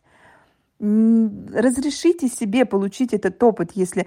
И такие классные комментарии были у меня под видео. Были хейтерские комментарии, я их удалила. Я не хочу, чтобы это даже я и не столько для себя вот удаляю этот хейт или что-то. Я не хочу, чтобы мои зрительницы приходили на мой канал. Мой канал — это отдушина, это супер экологичная. А, я уже в нашей личной переписке тебе тоже об этом сказала. Это супер экологичная пространство, где нет негатива, где нет склок, где нет сплетен, где нет а, ничего, ничего того, что может раскрутить человека на деструктив.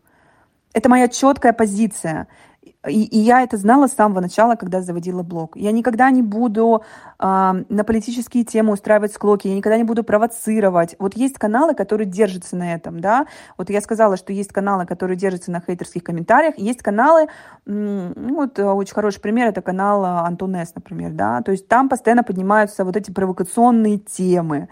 Люди сталкиваются лбами. Я не хочу держаться на этом. Для меня это искусственно. Это слишком просто.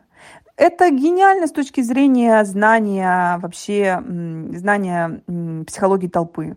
Безусловно. Манипуляция на человеческих чувствах. Но я не хочу к этому прибегать. Я не хочу. Для меня это удел слабых. Вот. И поэтому, и поэтому как-то так. Были очень классные комментарии, когда люди, я прямо чувствовала, как они открылись в этом видео, они написали, были даже люди, которые не постеснялись, и я поблагодарила их э, за то, что они рассказали о своих каких-то историях, что они поделились личным. И мое видео послужило просто площадкой, где люди смогли открыться и получить поддержку.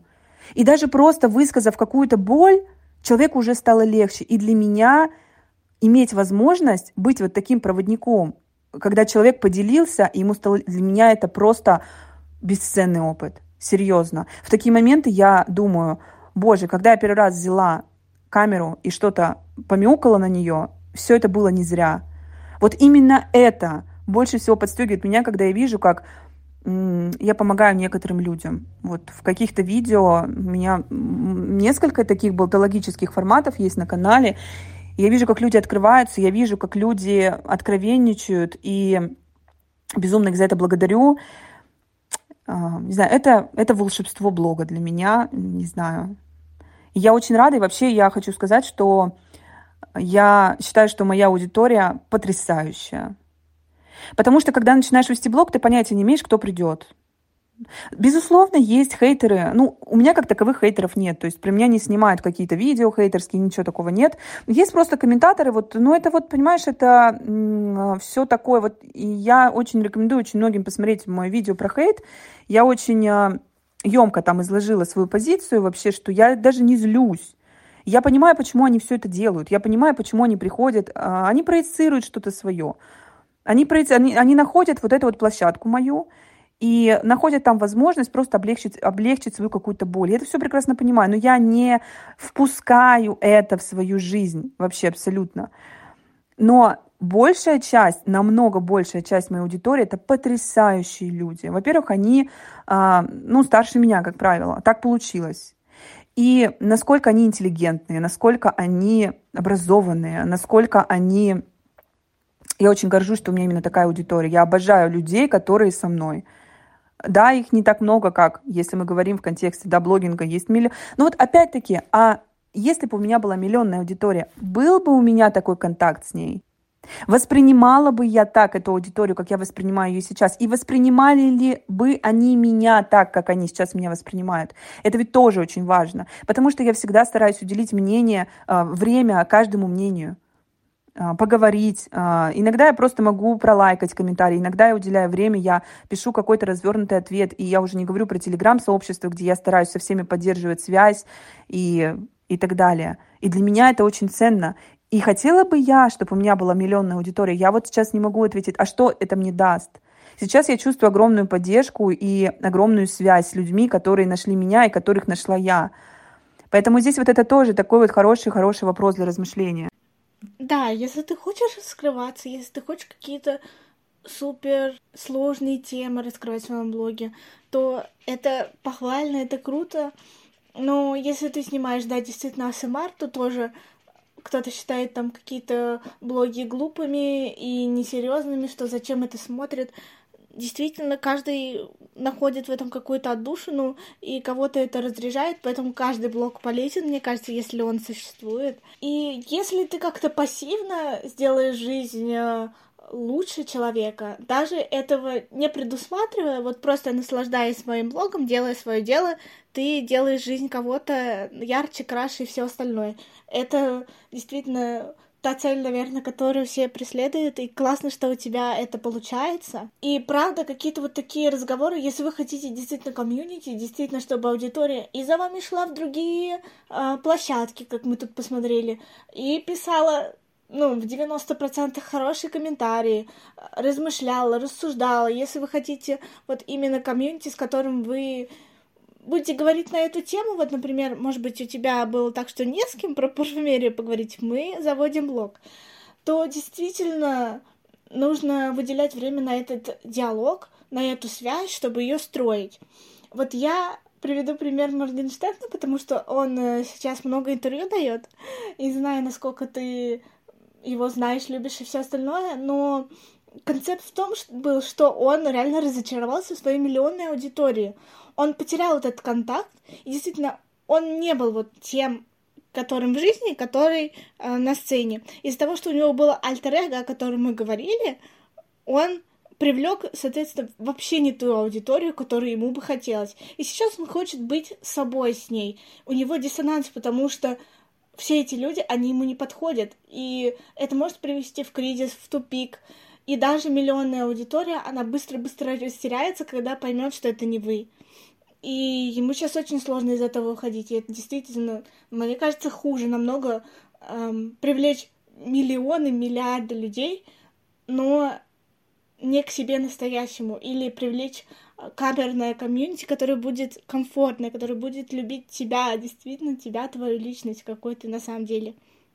Давай тогда про терапию и поговорим. Очень супер, что твоя аудитория откликнулась на это, что это популяризируется, потому что это здоровье, это помогает нам становиться лучше, счастливее, расскажи вообще свой путь. Я тут сделаю тоже экскурс, потому что смотрела твое видео о опыте терапии, что вот тебе не подходил метод, например, сказка терапии, потому что он слишком арт такой терапевтичный и не для всех подходит. Тебе не подходил формат онлайн, лучше ты поняла, что живое, живая коммуникация.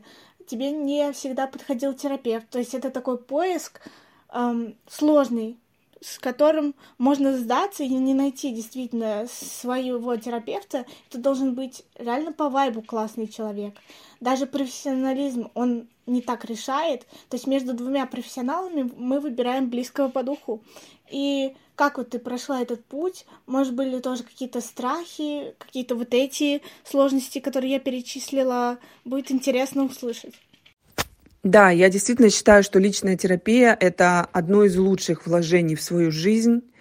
И мне очень странно, мне очень странно и очень грустно осознавать, что, к сожалению, в обществе есть такая вот, такое мнение, что ли, видение, что в личную терапию надо идти, когда все уже вот, ну, вот вообще совсем плохо. То есть вот все. И, как правило, там уже есть бессонница, там уже есть какие-то нервные тики. И люди путают, кстати говоря, потому что вообще-то это как бы история про уже про психиатра. Но люди настолько боятся вообще вот слова психиатр, что они предпочитают вообще ни о чем не думать. То есть как мы можем поступить? Мы можем прийти к психотерапевту или, или к психологу, да, это немножко разные специализации. И уже э, специалист этот может нас как бы направить к психиатру. Или не направить, или порекомендовать. Это уже как бы наша ответственность если мы, естественно, там не опасны для общества и так далее. Но вот я просто имею в виду, если у нас, допустим, есть бессонница, если у нас какие-то есть странные тревожные проявления, Допустим, вот у меня обсессивно-компульсивное расстройство, да, и оно у меня с детства. И вот если в детстве, допустим, я не понимала же, что это такое, то есть я как бы это как воспринимала, что это такая моя вот игра детская, она мне помогает справиться с неприятным состоянием, да, что такое КР, это обсессии, компульсии, то есть, да, это такие вот небольшие ритуалы, которые помогают нам справиться с обсессиями, то есть, да, с навязчивыми мыслями. То есть навязчивые действия помогают нам справиться с навязчивыми мыслями. Вот такой вот каламбур, да. Но, к сожалению, взрослые, даже взрослые люди это также воспринимают во взрослой жизни, что это какая-то вот странная такая вот последовательность действий, которая вроде как тебе помогает справиться, и как бы помогает, и как бы и ладно. Потому что люди до чертиков боятся психиатров, а, они считают, что психологи вообще не решают никакие проблемы, а, что психологи просто с тобой говорят о твоей жизни, ты приходишь, там плачешь, и как бы на этом все заканчивается. И зачем мне идти к психологу, если я могу позвонить своей подруге, подруга со мной поговорит. Но это все вообще не так работает. Да, и, и но я, я бы сказала, что личная терапия полезна абсолютно всем. А, и дело даже не в том, что я, я верю, я верю в то, что есть люди, а, у которых, допустим, ну, потому что я убеждена, что все из детства, это правда. И на опыте личной своей терапии, в принципе, а, действительно, все наши проблемы, они все очень детские. Они все оттуда приходят. И желательно, конечно, разбираться с этим жизненным циклом, да, человеческим. Но давайте представим, что, допустим, вот этот человек, у которого было абсолютно классное детство, были абсолютно такие осознанные родители. Но в это очень хорошо верится в сегодняшнем дне, Потому что я вот другого поколения человек, у нас, конечно, родители были такие, они вообще не понимали, что с нами делать. Они сами были не очень такие вот уравновешенные очень часто и воспитывали нас как умели, как могли. Там не обязательно будет как бы какое-то насилие физическое или эмоциональное, не обязательно будет насилие. Но вот это вот состояние небезопасности, к сожалению, ну, я могу на себя взять ответственность такую, я сейчас скажу, что, к сожалению, у большинства вот это было. Вот моего поколения это было. Даже если мы как бы представим, что не было никакого насилия никакого рода физического. Хотя, ну, давайте будем честны, много с кем общалась на протяжении жизни, и многих моих вот приятелей, друзей, ну, в детстве там пару раз могли ударить ремнем, кого-то не пару раз. И мы это как-то как бытовую норму как будто воспринимаем, но потом, когда и это очень спасибо вот сегодняшней медиа, допустим, среде и сегодняшнему отношению вообще вот к этой теме, да, а, психотерапии и так далее. Мы как бы как-то просыпаемся, начинаем понимать, что вообще-то как бы это вообще не норм все было. И как бы вот все вот какие-то вещи, которые сейчас вот со мной происходят, какие-то страхи, какие-то карьерные затыки, затыки в отношениях. То есть и начинает складываться пазл, ты понимаешь, да мне вообще там вот в детстве было вообще супер плохо-то на самом деле. Все вообще плохо было. И очень, очень всегда тяжело это присвоить, очень тяжело вообще это признать, с этим согласиться. Для этого нужна психотерапия. Но люди очень туда боятся идти. Вот. И опять-таки, повторюсь, очень стигматизирована тема психиатрии, потому что люди думают, что их поставят на учет, люди думают, что их положат в психушку. Я думаю, что это нужно, эту тему нужно просто изучать, и нужно ее как-то популяризировать, что ли. Но этим сейчас многие люди занимаются, многие специалисты выходят, да, в какие-то социальные сети, и просто начинают объяснять, что, ребята, вы вообще вот как бы, послушайте, все нормально, вас никто не положит в психушку, вы даже не можете не принимать терапию, это ваше дело. Просто если у вас есть возможность улучшить свою жизнь, если вы моете руки 40 раз в день, вы можете этого не делать. Я вам в этом помогу. Можете мыть их дальше, это ваше дело. Но вы можете получить эту помощь, да.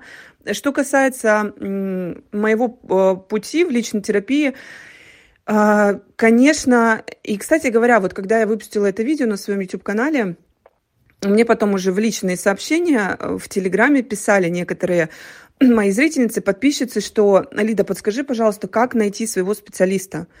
Потому что мне вот тоже не повезло. И я вот теперь вообще не хочу вообще туда нырять. А, пло, ну, плох, давай я скажу, плохих психологов, психотерапевтов очень много, это правда. Сейчас появляются какие-то новые методы. И э, человек, который как бы в этом не очень хорошо разбирается, да, вот он просто вот по факту знает, что ему вот нужно сейчас пойти вот найти себе специалиста. Он не очень понимает, и он как бы не осознает, что вот этот специалист, у него так все гладко, красиво, у него такие кейсы, он вообще-то с какой-то эзотерикой связан.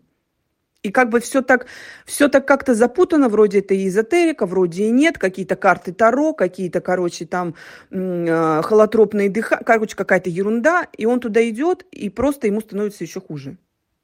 Я, э, моя позиция такая, что я против мракобесия в этой сфере. И я вижу, насколько много этого мракобесия. Я вообще не верю ни в какие эзотерические практики, я не верю в эзотерические медитации. Если мне специалист предлагает какую-то эзотерическую медитацию, какую-то йога-медитацию, я ухожу от этого специалиста, я не верю в это вообще. И я хочу сказать, что если сейчас слушают а, люди с какими-то тревожными да, моментами, медитации вам никогда в жизни не помогут вообще. Потому что человек с тревожным расстройством и вытекающие вещи, там ОКР и так далее, тревожно-депрессивные и прочие вот эти все вещи, вы никогда не придете к а, состоянию пустоты, вы никогда не придете к состоянию вот этой вот звенящей пустоты от решения от всех мыслей. Это невозможно. Ну, это просто невозможно. Это все равно, что я сейчас стану резко балериной за 30 минут. Ну, это просто невозможно. Это навык, который тревожники оттачивают годами. И никогда вот к этой вот э, абсолютной единице не придут. А, в методе когнитивно-поведенческой терапии есть такая история медитации на переключение внимания. Вот это стоит как бы не путать. То есть мы просто учимся переключать внимание. Для чего это нужно? Это очень помогает, например, УКРщикам, когда, допустим, у нас есть какая-то обсессия, вот эта навязчивая мысль, которая толкает нас к к тому, чтобы мы делали какие-то действия. У всех они разные. Кто-то моет руки, а, кто-то стучит по дереву, а, кто-то чешет голову четыре раза, именно четыре раза, а не пять и не шесть. То есть это такая магия чисел. И переключение внимания позволяет нам как бы сказать обсессии, я сейчас вот как бы переключусь, на ощущение какое-то другое, на какую-то картинку, на какой, да, то есть мы учимся переключать внимание. Это другого рода медитация. Во все остальное я не верю. Я ненавижу все эти йога-практики. Я вообще считаю, что эта культура, она чуждая нам абсолютно. Многие могут со мной не согласиться, это абсолютно их право, но для меня это так, что нам это не наше вообще. Это в нашей культуре никогда ну, не приживется, потому что у нас другая ментальность. И когда специалисты пытаются это интегрировать в свои какие-то методы, это чушь собачья, это самообман, и это вообще никак эффективно не воздействует. По поводу сказкотерапии и так далее, да, у меня был опыт с такими специалистами, мне это вообще не подходит, потому что я ну, во-первых, у меня довольно долгий опыт личной терапии. И как бы почему у меня не получалось? Мне нужно, чтобы мы со специалистом резонировали друг с другом, резонировали, чтобы у нас была какая-то вот эта ментальная связь. Но здесь нужно понимать, что психотерапевт или психолог не твой друг, он не, не друг твой. Не нужно к нему относиться как к человеку, которого можно там, например, позвонить, вне приема, вне дней приема, допустим, да, вот у меня прием в пятницу, я в субботу звоню, говорю, слушай, привет, тут такая история, вот тут у меня так тревожно. Нет, у нас есть регламентированные часы, мы платим за это деньги, мы приходим, мы решаем проблему. Да, у нас может быть какая-то договоренность, допустим, что а, можно я вот в течение недели в каком-то мессенджере буду что-то тебе писать, допустим, отчитываться о каких-то вот, у нас вот какой-то есть план, допустим, да, вот, например, мы работаем в когнитивно-поведенческом методе, я веду какой-то дневник, какой-то журнал. Можно ли я буду тебе, да, нет, нельзя. То есть это вот такая вот история, но тем не менее есть вот это растождествление клиент и психолог, но у вас есть вот эта связь, когда ты доверяешь. То есть вот, вот этот час, когда вы на приеме, ты ему доверяешь. Ты можешь быть собой настолько, насколько ты собой не можешь даже быть как будто бы сама с собой. И вот это ощущение, оно либо есть, либо его нет. В моем случае я это понимаю сразу. Мне очень не нравится, и у меня был такой опыт, когда я приехала на ознакомительную сессию к специалисту, и э, где-то в середине, ближе к концу сессии, она зачем-то задала мне вопрос. Я считаю, это вообще, ну, это как-то непрофессионально. Она спросила меня, а вы не моя коллега? Я говорю, нет, я не ваша коллега, у меня вообще нет профильного образования, просто я давно в личной терапии. И ну просто она мне задавала какие-то вопросы, и, видимо, как-то она поняла, что я вот очень подкованный в этом плане человек. Мне кажется, вообще такого быть не должно. Даже если тебе кажется, что это коллега или не коллега, но это как-то вот для меня это уже вот странненько. И вообще много было таких вот моментов. А, я занималась с одной психологиней, она тоже еще до этого это было, это было, когда был ковид. Она каждый раз после сессии меня спрашивала, у меня был какой-то такой длинный монолог, она меня спрашивала, ну, что бы вы хотели от меня получить? Я не знаю, что ответить на этот вопрос. Что бы я хотела получить? Мне кажется, что а, понятное дело, что мы должны приходить в терапию всегда с каким-то запросом. У меня на тот момент он не был сформирован. Так, так бывает. Просто мне было плохо, мне нужно было вот как бы получить, как-то собраться вообще. Ну, просто собрать мысли в кучу. Потому что тревожность была очень сильная и так далее. И мне кажется, что психотерапевт или психолог должен подвести тебя к этому. Вообще, вот да, я хочу подвести еще все к чему. А, зачем вообще нужен психолог, зачем нужен психотерапевт? Я вот хочу сказать это всем людям, которые считают, что их проблемы не настолько велики, да, чтобы заменить э, разговор с очень близким другом на э, хорошо такие вот стоящие э, по деньгам сеансы у психотерапевта. У нас есть психологические защиты. Почему вот мы сами себе никогда в жизни не сможем помочь? Вот сейчас очень много такого контента полезного, где хорошие психологи, доказательные, разбирают а, по полочкам, что с тобой не так, да, вот есть такие вот YouTube-каналы, да, где тебе вот объясняют, а что такое тревожное расстройство, а как это получается, а почему так получилось, а что с этим делать. Нет, бывают, конечно, ситуации, когда можно, можно себе как-то помочь, есть такие вот ну, доказательные методы, опять-таки когнитивно-поведенческая терапия, но вот здесь я тоже хочу сказать, что я не вывезла сама заниматься в этом методе, ну просто не вывезла. Мне обязательно нужен какой-то куратор сверху, который будет меня вести это вообще не всем подходит, потому что когнитивно-поведенческий метод, вот это вот метод экспозиции и так далее, это очень болезненно, это очень стрёмно. Заходить в свой страх без поддержки терапевта очень стрёмно. И когда я слышу вот эти рассказы людей, которые «я победила ОКР без таблеток, на КПТ без психотерапии», это невозможно, я не верю в это. Я не верю в это. Я живу с ОКР кучу лет. Вот, и так далее, да. И опять-таки ОКР прекрасно корректируется медикаментозной терапией. Ну, у некоторых есть к этому сопротивление, у меня, в частности, есть к этому сопротивление, да. Так вот, но есть такие вещи, когда мы не, не отслеживаем, у нас стоят психологические защиты, мы чего-то не видим. И наши близкие друзья, либо родственники, да, вот у меня с мужем очень доверительный контакт, я ему рассказываю все про себя, у меня абсолютно нет от него никаких секретов. Но, во-первых, я понимаю, что когда он женился на мне, он не подписывался на то, чтобы быть, моим, а, быть моей жилеткой, быть моим психотерапевтом. У него есть своя жизнь, у него есть свои какие-то проблемы. Ему нужен ресурс для того, чтобы жить свою жизнь. Нельзя позволять себе этот ресурс сосать постоянно из человека. Это неправильно. Это деструктивно для отношений. И второй момент. Мы очень близки. У нас очень, очень крепкая ментальная связь. И он как бы резонирует со мной, и он тоже не видит, то есть он, он тоже, как сказать, он не видит моих защит. Так же, как и я не вижу его защит. А психолог видит. И это всегда так поразительно на терапии, когда вы залезаете в какую-то глубокую такую вот историю, ну, допустим, детскую, И вы начинаете это немножко разбирать, и это всегда очень такие робкие шаги. Я очень благодарна своей специалистке, потому что она прям очень робко меня туда ведет, очень аккуратно за ручку подводит туда. И у меня был такой, была такая ситуация вот недавно на терапии, когда мы подошли в одну историю, и она меня спросила, скажи мне, что ты сейчас чувствуешь? А история была вот эта прям жесткая, то есть там прям, прямо рущая дыра черная. И я ей говорю, я ничего не чувствую. Она говорит, значит, мы туда не пойдем, ты не готова. Ты настолько блокируешь это, что мы туда сейчас не пойдем. И для чего еще нужна а, медикаментозная терапия, вот как поддержка в личной терапии, для чего она нужна? А, для того, а, чтобы... Потому что вот давай представим, что я тревожник, ну или кто-то, да, я тревожник, жесткий тревожник, у меня есть какие-то травмы детские, допустим. И по-хорошему это может быть гештальт или психоаналитический метод, все что угодно, да, ну такая глубокая терапевтическая работа, да. По идее, мы должны туда как бы зайти, в эту вот травмирующую ситуацию, да, в эту травму, подсмотреть ее как бы, вот прийти туда, вот в, в этот колодец глубокий, в глаза ей посмотреть, да прожить это, докрутить, присвоить.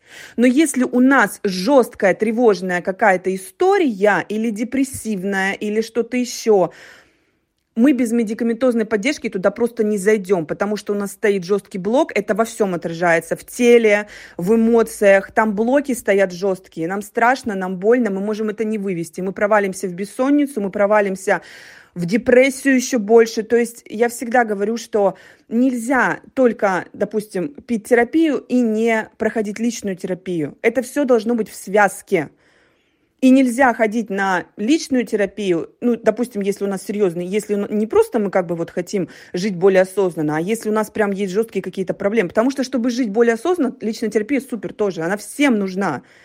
Жизнь, мы, мы себя лучше понимаем, и жизнь от этого лучше становится. Но если там прям жесткие какие-то проблемы, это все должно работать в связке. Психиатр – психотерапевт. И очень хорошо, чтобы психиатр, ну это редко бывает, но такое можно, можно себе устроить при желании, чтобы психотерапевт и психиатр были в контакте. И с позволения клиента, чтобы психиатр мог или психотерапевт мог, чтобы они друг другу могли сообщать. У моего клиента вот такое-то улучшение.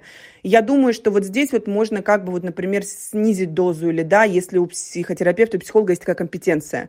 То есть здесь должно быть вот такое вот общение – да, мы такой вот птенчик, которого вот так вот опекают с двух сторон. Ну, да, да, да, тогда это будет просто супер. Вот, и поэтому, э, поэтому это все очень важно, это все очень круто, и вот и про психологические защиты еще дополню, да, и закончу это сообщение, что э, психолог, психотерапевт видит эти психологические защиты, и когда он тебя к этому подводит и говорит, так вот же, вот, ты понимаешь, что это настолько было прозрачно перед тобой, вот мы не видим же свой нос, вот мы когда смотрим, да, прямо, мы не видим свой нос. Также работают психологические защиты. Но если мы сфокусируемся, мы, можем, мы его можем увидеть. Если мы приложим усилия какое-то определенное. Да? То же самое также работают эти психологические защиты. И когда специалистка или специалист показывает тебе это, подсвечивает, ты думаешь, господи, вот оно. И потом твоя жизнь уже не может быть прежней, у тебя все, все концентрируется вокруг этого. Но здесь еще нужно понимать, что почему еще так важна э, сопровождение в личной терапии. Потому что когда мы излечиваемся, когда мы на пути вот к этому как бы э, освобождению своего рода, да, наша жизнь меняется, у нас освобождается очень много пустого места. Особенно вот я больше как бы на себя ориентируюсь как тревожница, да, тревога занимает огромную часть твоей жизни, огромную, тревога, ОКР и так далее. И когда это место освобождается, ты не знаешь, как жить с этим дальше. Просто, ну, просто не, ты не вывозишь, ты не понимаешь. И здесь вот очень важно это сопровождение. И, конечно, ну, я убеждена, что медикаментозная терапия очень хорошо работает.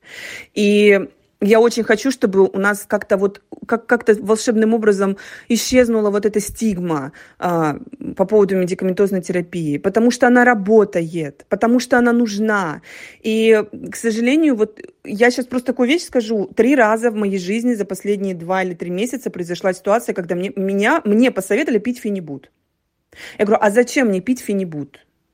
Вот. Я, например, делюсь, что я вот в личной терапии, да, там, ну, какой-то такой разговор на эту тему, мы обсуждаем опыт друг друга. И мне просто совет, пей фини, зачем?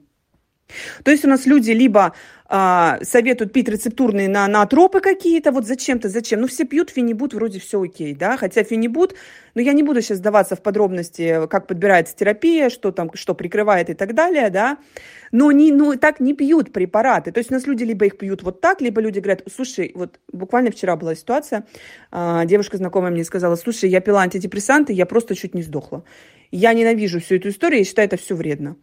Но почему никто не говорит о том, что их нужно подбирать, о том, что это нормально, о том, что мы корректируем дозу, о том, что есть побочные действия? Но здесь нужно взвешивать за и против. Мы с моей психологиней сидели, у нас была, был лист бумаги А4, у нас было две колонки, мы писали плюсы, мы писали наглядно эти плюсы и минусы. Это нормально. Нормально бояться идти в эту терапию медикаментозную.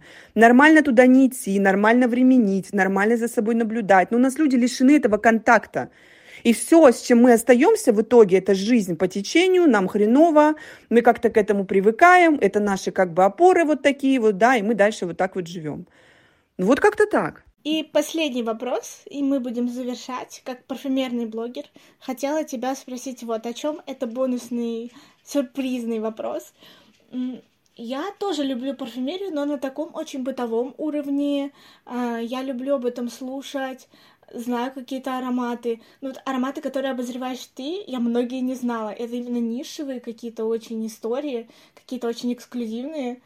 Это супер, и буду просвещаться. Но я хочу обсудить мои. Мое, то, что я сейчас пахну, это достаточно такие попсовые штуки. Это Dolce Gabbana Light Blue, и Маскина Той 2. Что ты о них думаешь? Э, скажи честно, я не буду обижаться. И недавно я была в Нижнем и подошла к консультанту по ароматам в концерне Зелинский and Rosen.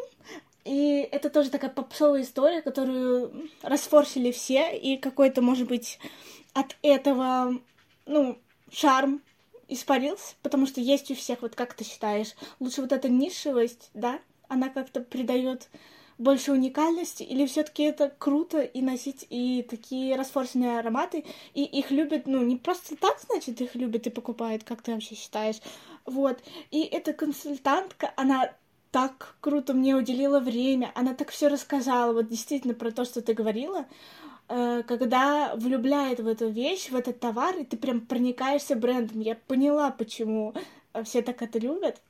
А, и, возможно, если вы чем-то не прониклись, каким-то ароматом, возможно, вам не так донесли, не так рассказали. Вот как ты на это все смотришь, что я сказала, и расскажи вот про эти три аромата, которые я назвала. Твои ощущения от них, возможно, не только пирамиды, может, какие-то ассоциации, вот эти вот, мне будет очень интересно послушать. Большое спасибо за парфюмерный вопрос. Я могу про это очень долго говорить. По поводу ароматов, которые ты назвала, Той 2 Маскина и Light Blue.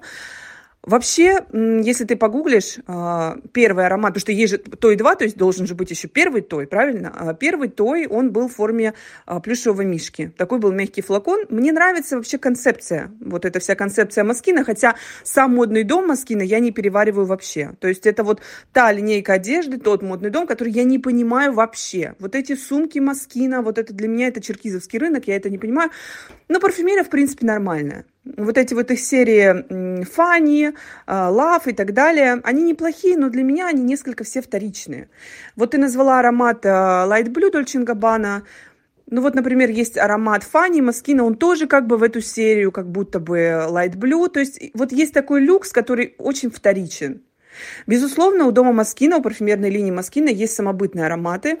Но сейчас, по-моему, Маскина все стали снимать. Я не знаю, что происходит с их парфюмерной линией. То ли они пропадают в России, то ли они, в принципе, снимают многие свои ароматы.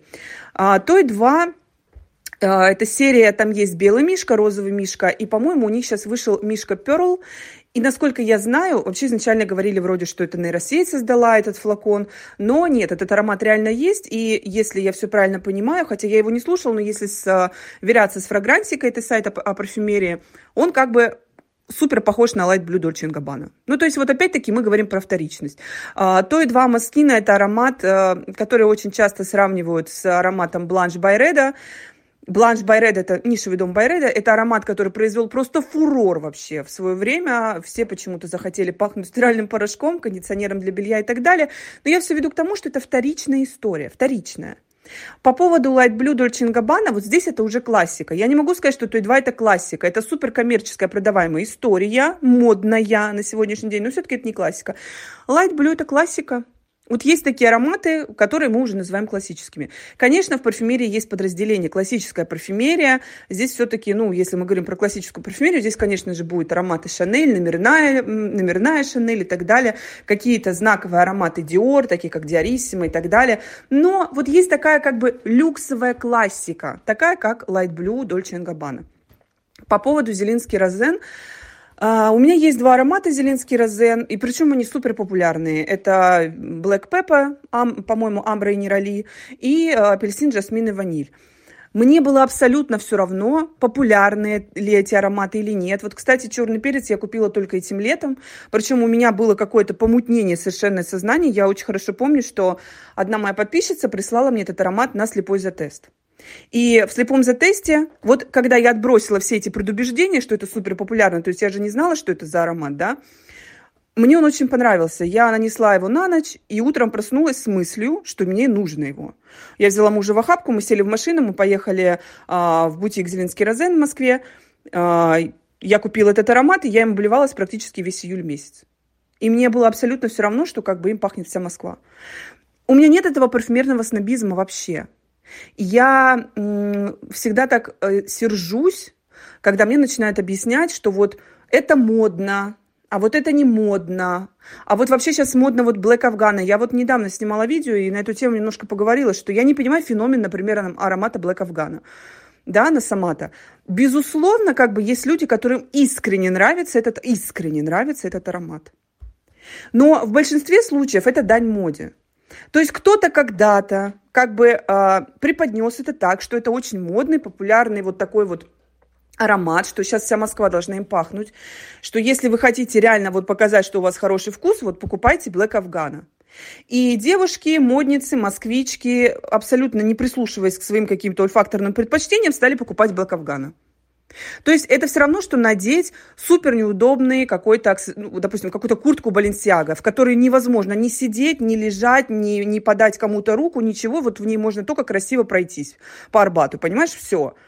Но как бы все понимают, что это Баленсиага, ты в ней красивая, это стоит очень много денег, все видят твой материальный достаток, как бы все окей. Некоторые люди покупают парфюмерию именно так – то есть вот они покупают какую-то дорогую нишевую парфюмерию, а, популярную, ну, либо непопулярную, либо они хотят выпендриться и покупают какую-то супер непопулярную, странную парфюмерию. И вот для них они приводят а, гостей домой, вот, э, чтобы все видели, что у них очень дорогие флаконы. То есть это признак достатка. Я не отношу себя к такой категории людей. А, для меня парфюмерия – это всегда ольфакторное путешествие. Я могу спокойно пользоваться, вот у меня сейчас на полке стоит аромат, например, а, от Новой Зари. Я обожаю ароматы от Новой Зари, особенно классические. Они потрясающие, просто они не модные.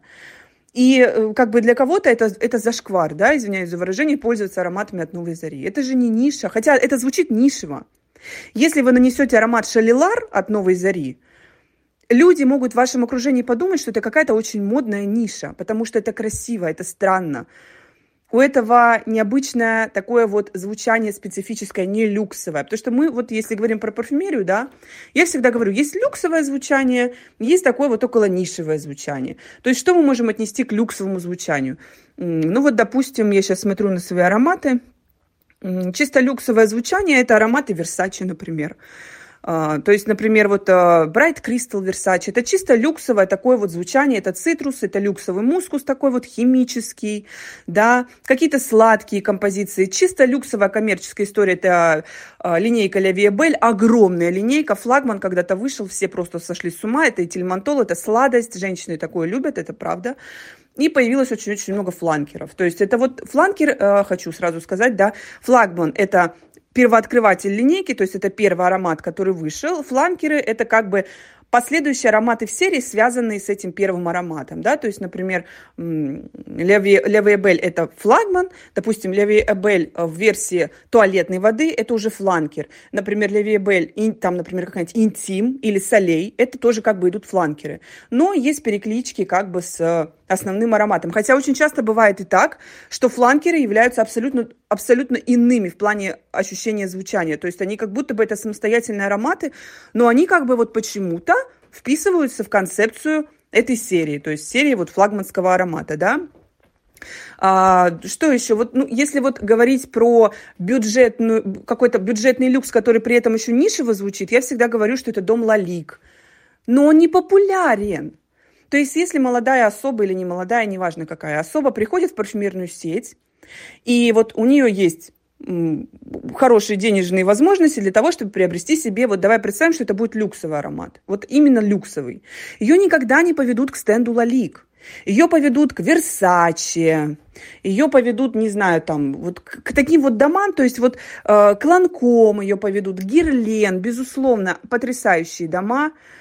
Но мне не нравится то, что сейчас делает Ланком. Мне не нравится, что они переформулировали аромат Трезо, например. То есть что-то странное происходит с люксовыми домами, это правда. Что-то они там мудрят, очень, очень скатываются в коммерческие истории. То есть, что такое коммерческий люкс? Это люкс, который очень хорошо продается. Он делается для того, чтобы как можно больше людей купили это. И есть, например, дом Мюглер. Это мой любимый парфюмерный дом. Им вообще глубоко плевать, будут ли их покупать. Но их покупают. Потому что, а, это потрясающая концепция парфюмерной линии, это потрясающие флаконы, это тема, такая футуристическая тема, космос, звезды, пришельцы, то есть и так далее. Это потрясающие флаконы, это потрясающие звучания. Вот сначала заходит аромат Мюглера, потом его хозяйка, да, люди покупают это. Angel, звезда, да, Мюглер Angel, аромат, который произвел революцию вообще в парфюмерном мире, когда вышел гурманский женский аромат с огромной пирамидой, в, в голубом оттенке, оттенок голу, воды был голубой, то есть как мы привыкли считать, что голубой оттенок воды, это вроде как мужское, да, и это такое сладкое нечто. Сначала люди такие были немножко в шоке, потом он, он продавался по всему миру уже на следующий год. То есть это революция. И вот это вот э, люди идут в банк Мюглер всегда идет в банк создавая свои ароматы. Вот это цепляет. Когда Ланком выпускают постоянно фланкеры Левия Бель, от которых уже просто вот уже а, в печенках, уже просто набило это все оскомину, это неинтересно. Но опять-таки снобизма к этому у меня нет никакого. Я понимаю, что в подборе парфюмерии не, не нужно, я всегда всем говорю, не ориентируйтесь вообще ни на какую моду, не ориентируйтесь на то, что носят или на то, что не носят. Вот если вам нравится аромат Злата Скифов от Новой Зари, за 600 рублей. Берите и пользуйтесь. Если он с вами резонирует, если он, а, вы себя в нем чувствуете счастливой, берите и пользуйтесь. Если вам нравятся кирки Тициана Терензи, да, хотя все плюются, и мемов про кирки, я сама делала эти мемы, ну, такие они совершенно добродушные, да, если вам нравятся кирки, пользуйтесь. Единственное пожелание, что все равно нужно учитывать, что как с дозировкой, потому что ну, нельзя обливаться кирки, и вот у меня муж, а, например, постоянно, он просто вот у него бешенство какое-то случается, когда в общественном транспорте, где-то в электричке летом а, дама надушена Бакара Руж 540. Это не тот аромат, который можно так на себя наносить. Есть культура какая-то культура ношения ароматов, потому что мы можем столкнуться с людьми, а, у которых есть аллергия или астма, или это маленькие дети, или это люди, которых тошнит в общественном транспорте. Есть такие люди, которых может тошнить в общественном транспорте. И поэтому здесь нужно как бы на это ориентироваться. Да? Ну вот опять-таки Бакараруш 540. Никто знать не знал, ну, из, мы не говорим про парф э, любителей, а вот мы просто, ну, среднестатистическая девушка, которая просто покупает периодически парфюм. Никто не знал ни про какого Кургджана вообще, до, до Бакара Руж. И как только вышел этот знаковый аромат Бакаруш, Бакара Руж, все узнали, кто такой Франциск Курджан, да? До этого мы про это, ну, не знали. Неплохой аромат, он неплохой, все слышат свое. Там такой шафран интересный, он этому аромату придает такую медицинскость, такую какую-то бинтовость. Есть люди, которые этого не слышат, да, ну, у них как-то вот они не слышат. Есть люди, которые слышат только петушки на палочке, сахар там, клубнику или что-то еще. И наоборот, да, я могу спокойно пользоваться, вот недавно я приобрела аромат Бруно Банани из своей юности, спокойно могу им пользоваться. Я могу пользоваться, я очень люблю Икля Дарпеш Ланван, хотя он считается как бы таким, э, ну, попсой опять-таки. Мне глубоко все равно, что люди думают про этот аромат. Я считаю Экля Ланван, Экля Дарпеш, это культовый аромат. Он когда-то, он до сих пор, он сколько лет уже ему, он потрясающе продается. Продажи его вообще нисколько не падают. О чем это говорит? О том, что это классно сделано. И почему нет? Конечно, выделяться с помощью парфюма это тоже круто. Вот. Да, иногда хочется выпендриться, это правда. То есть иногда хочется надеть на себя реально сложно сочиненную какую-то нишу и произвести какое-то впечатление.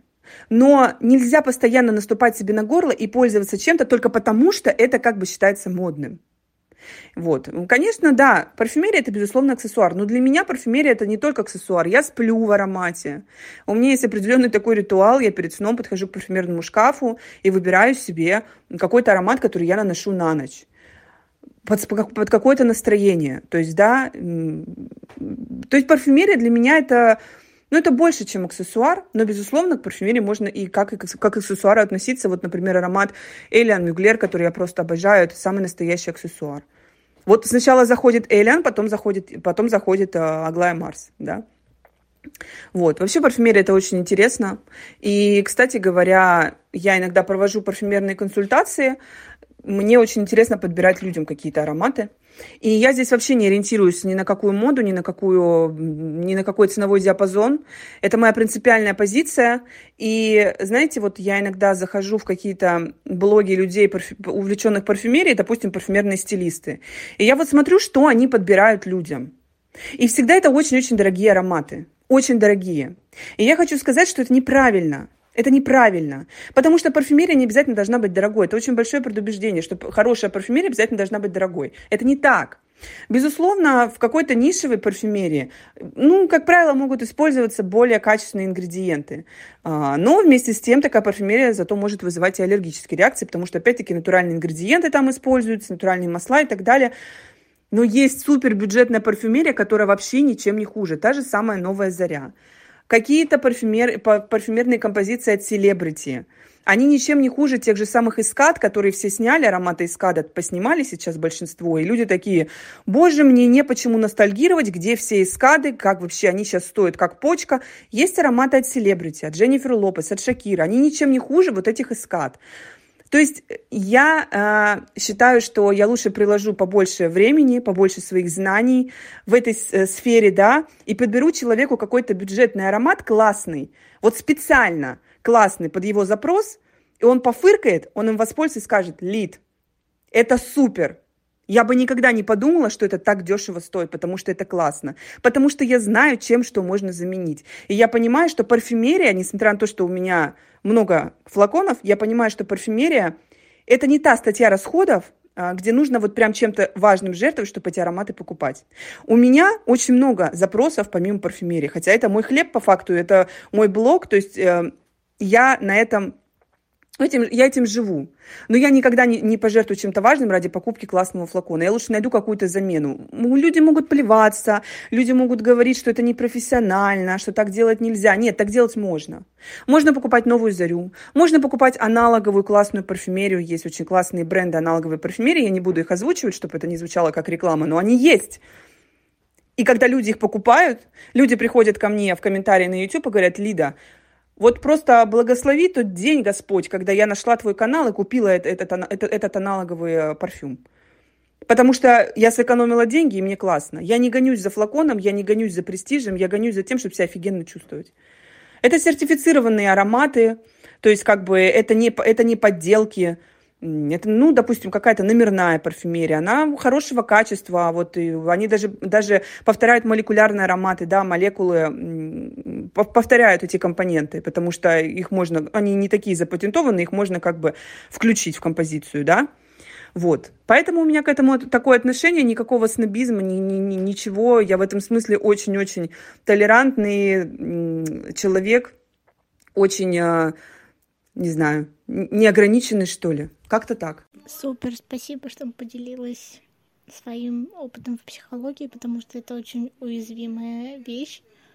Открылась для меня и вообще уделила столько времени.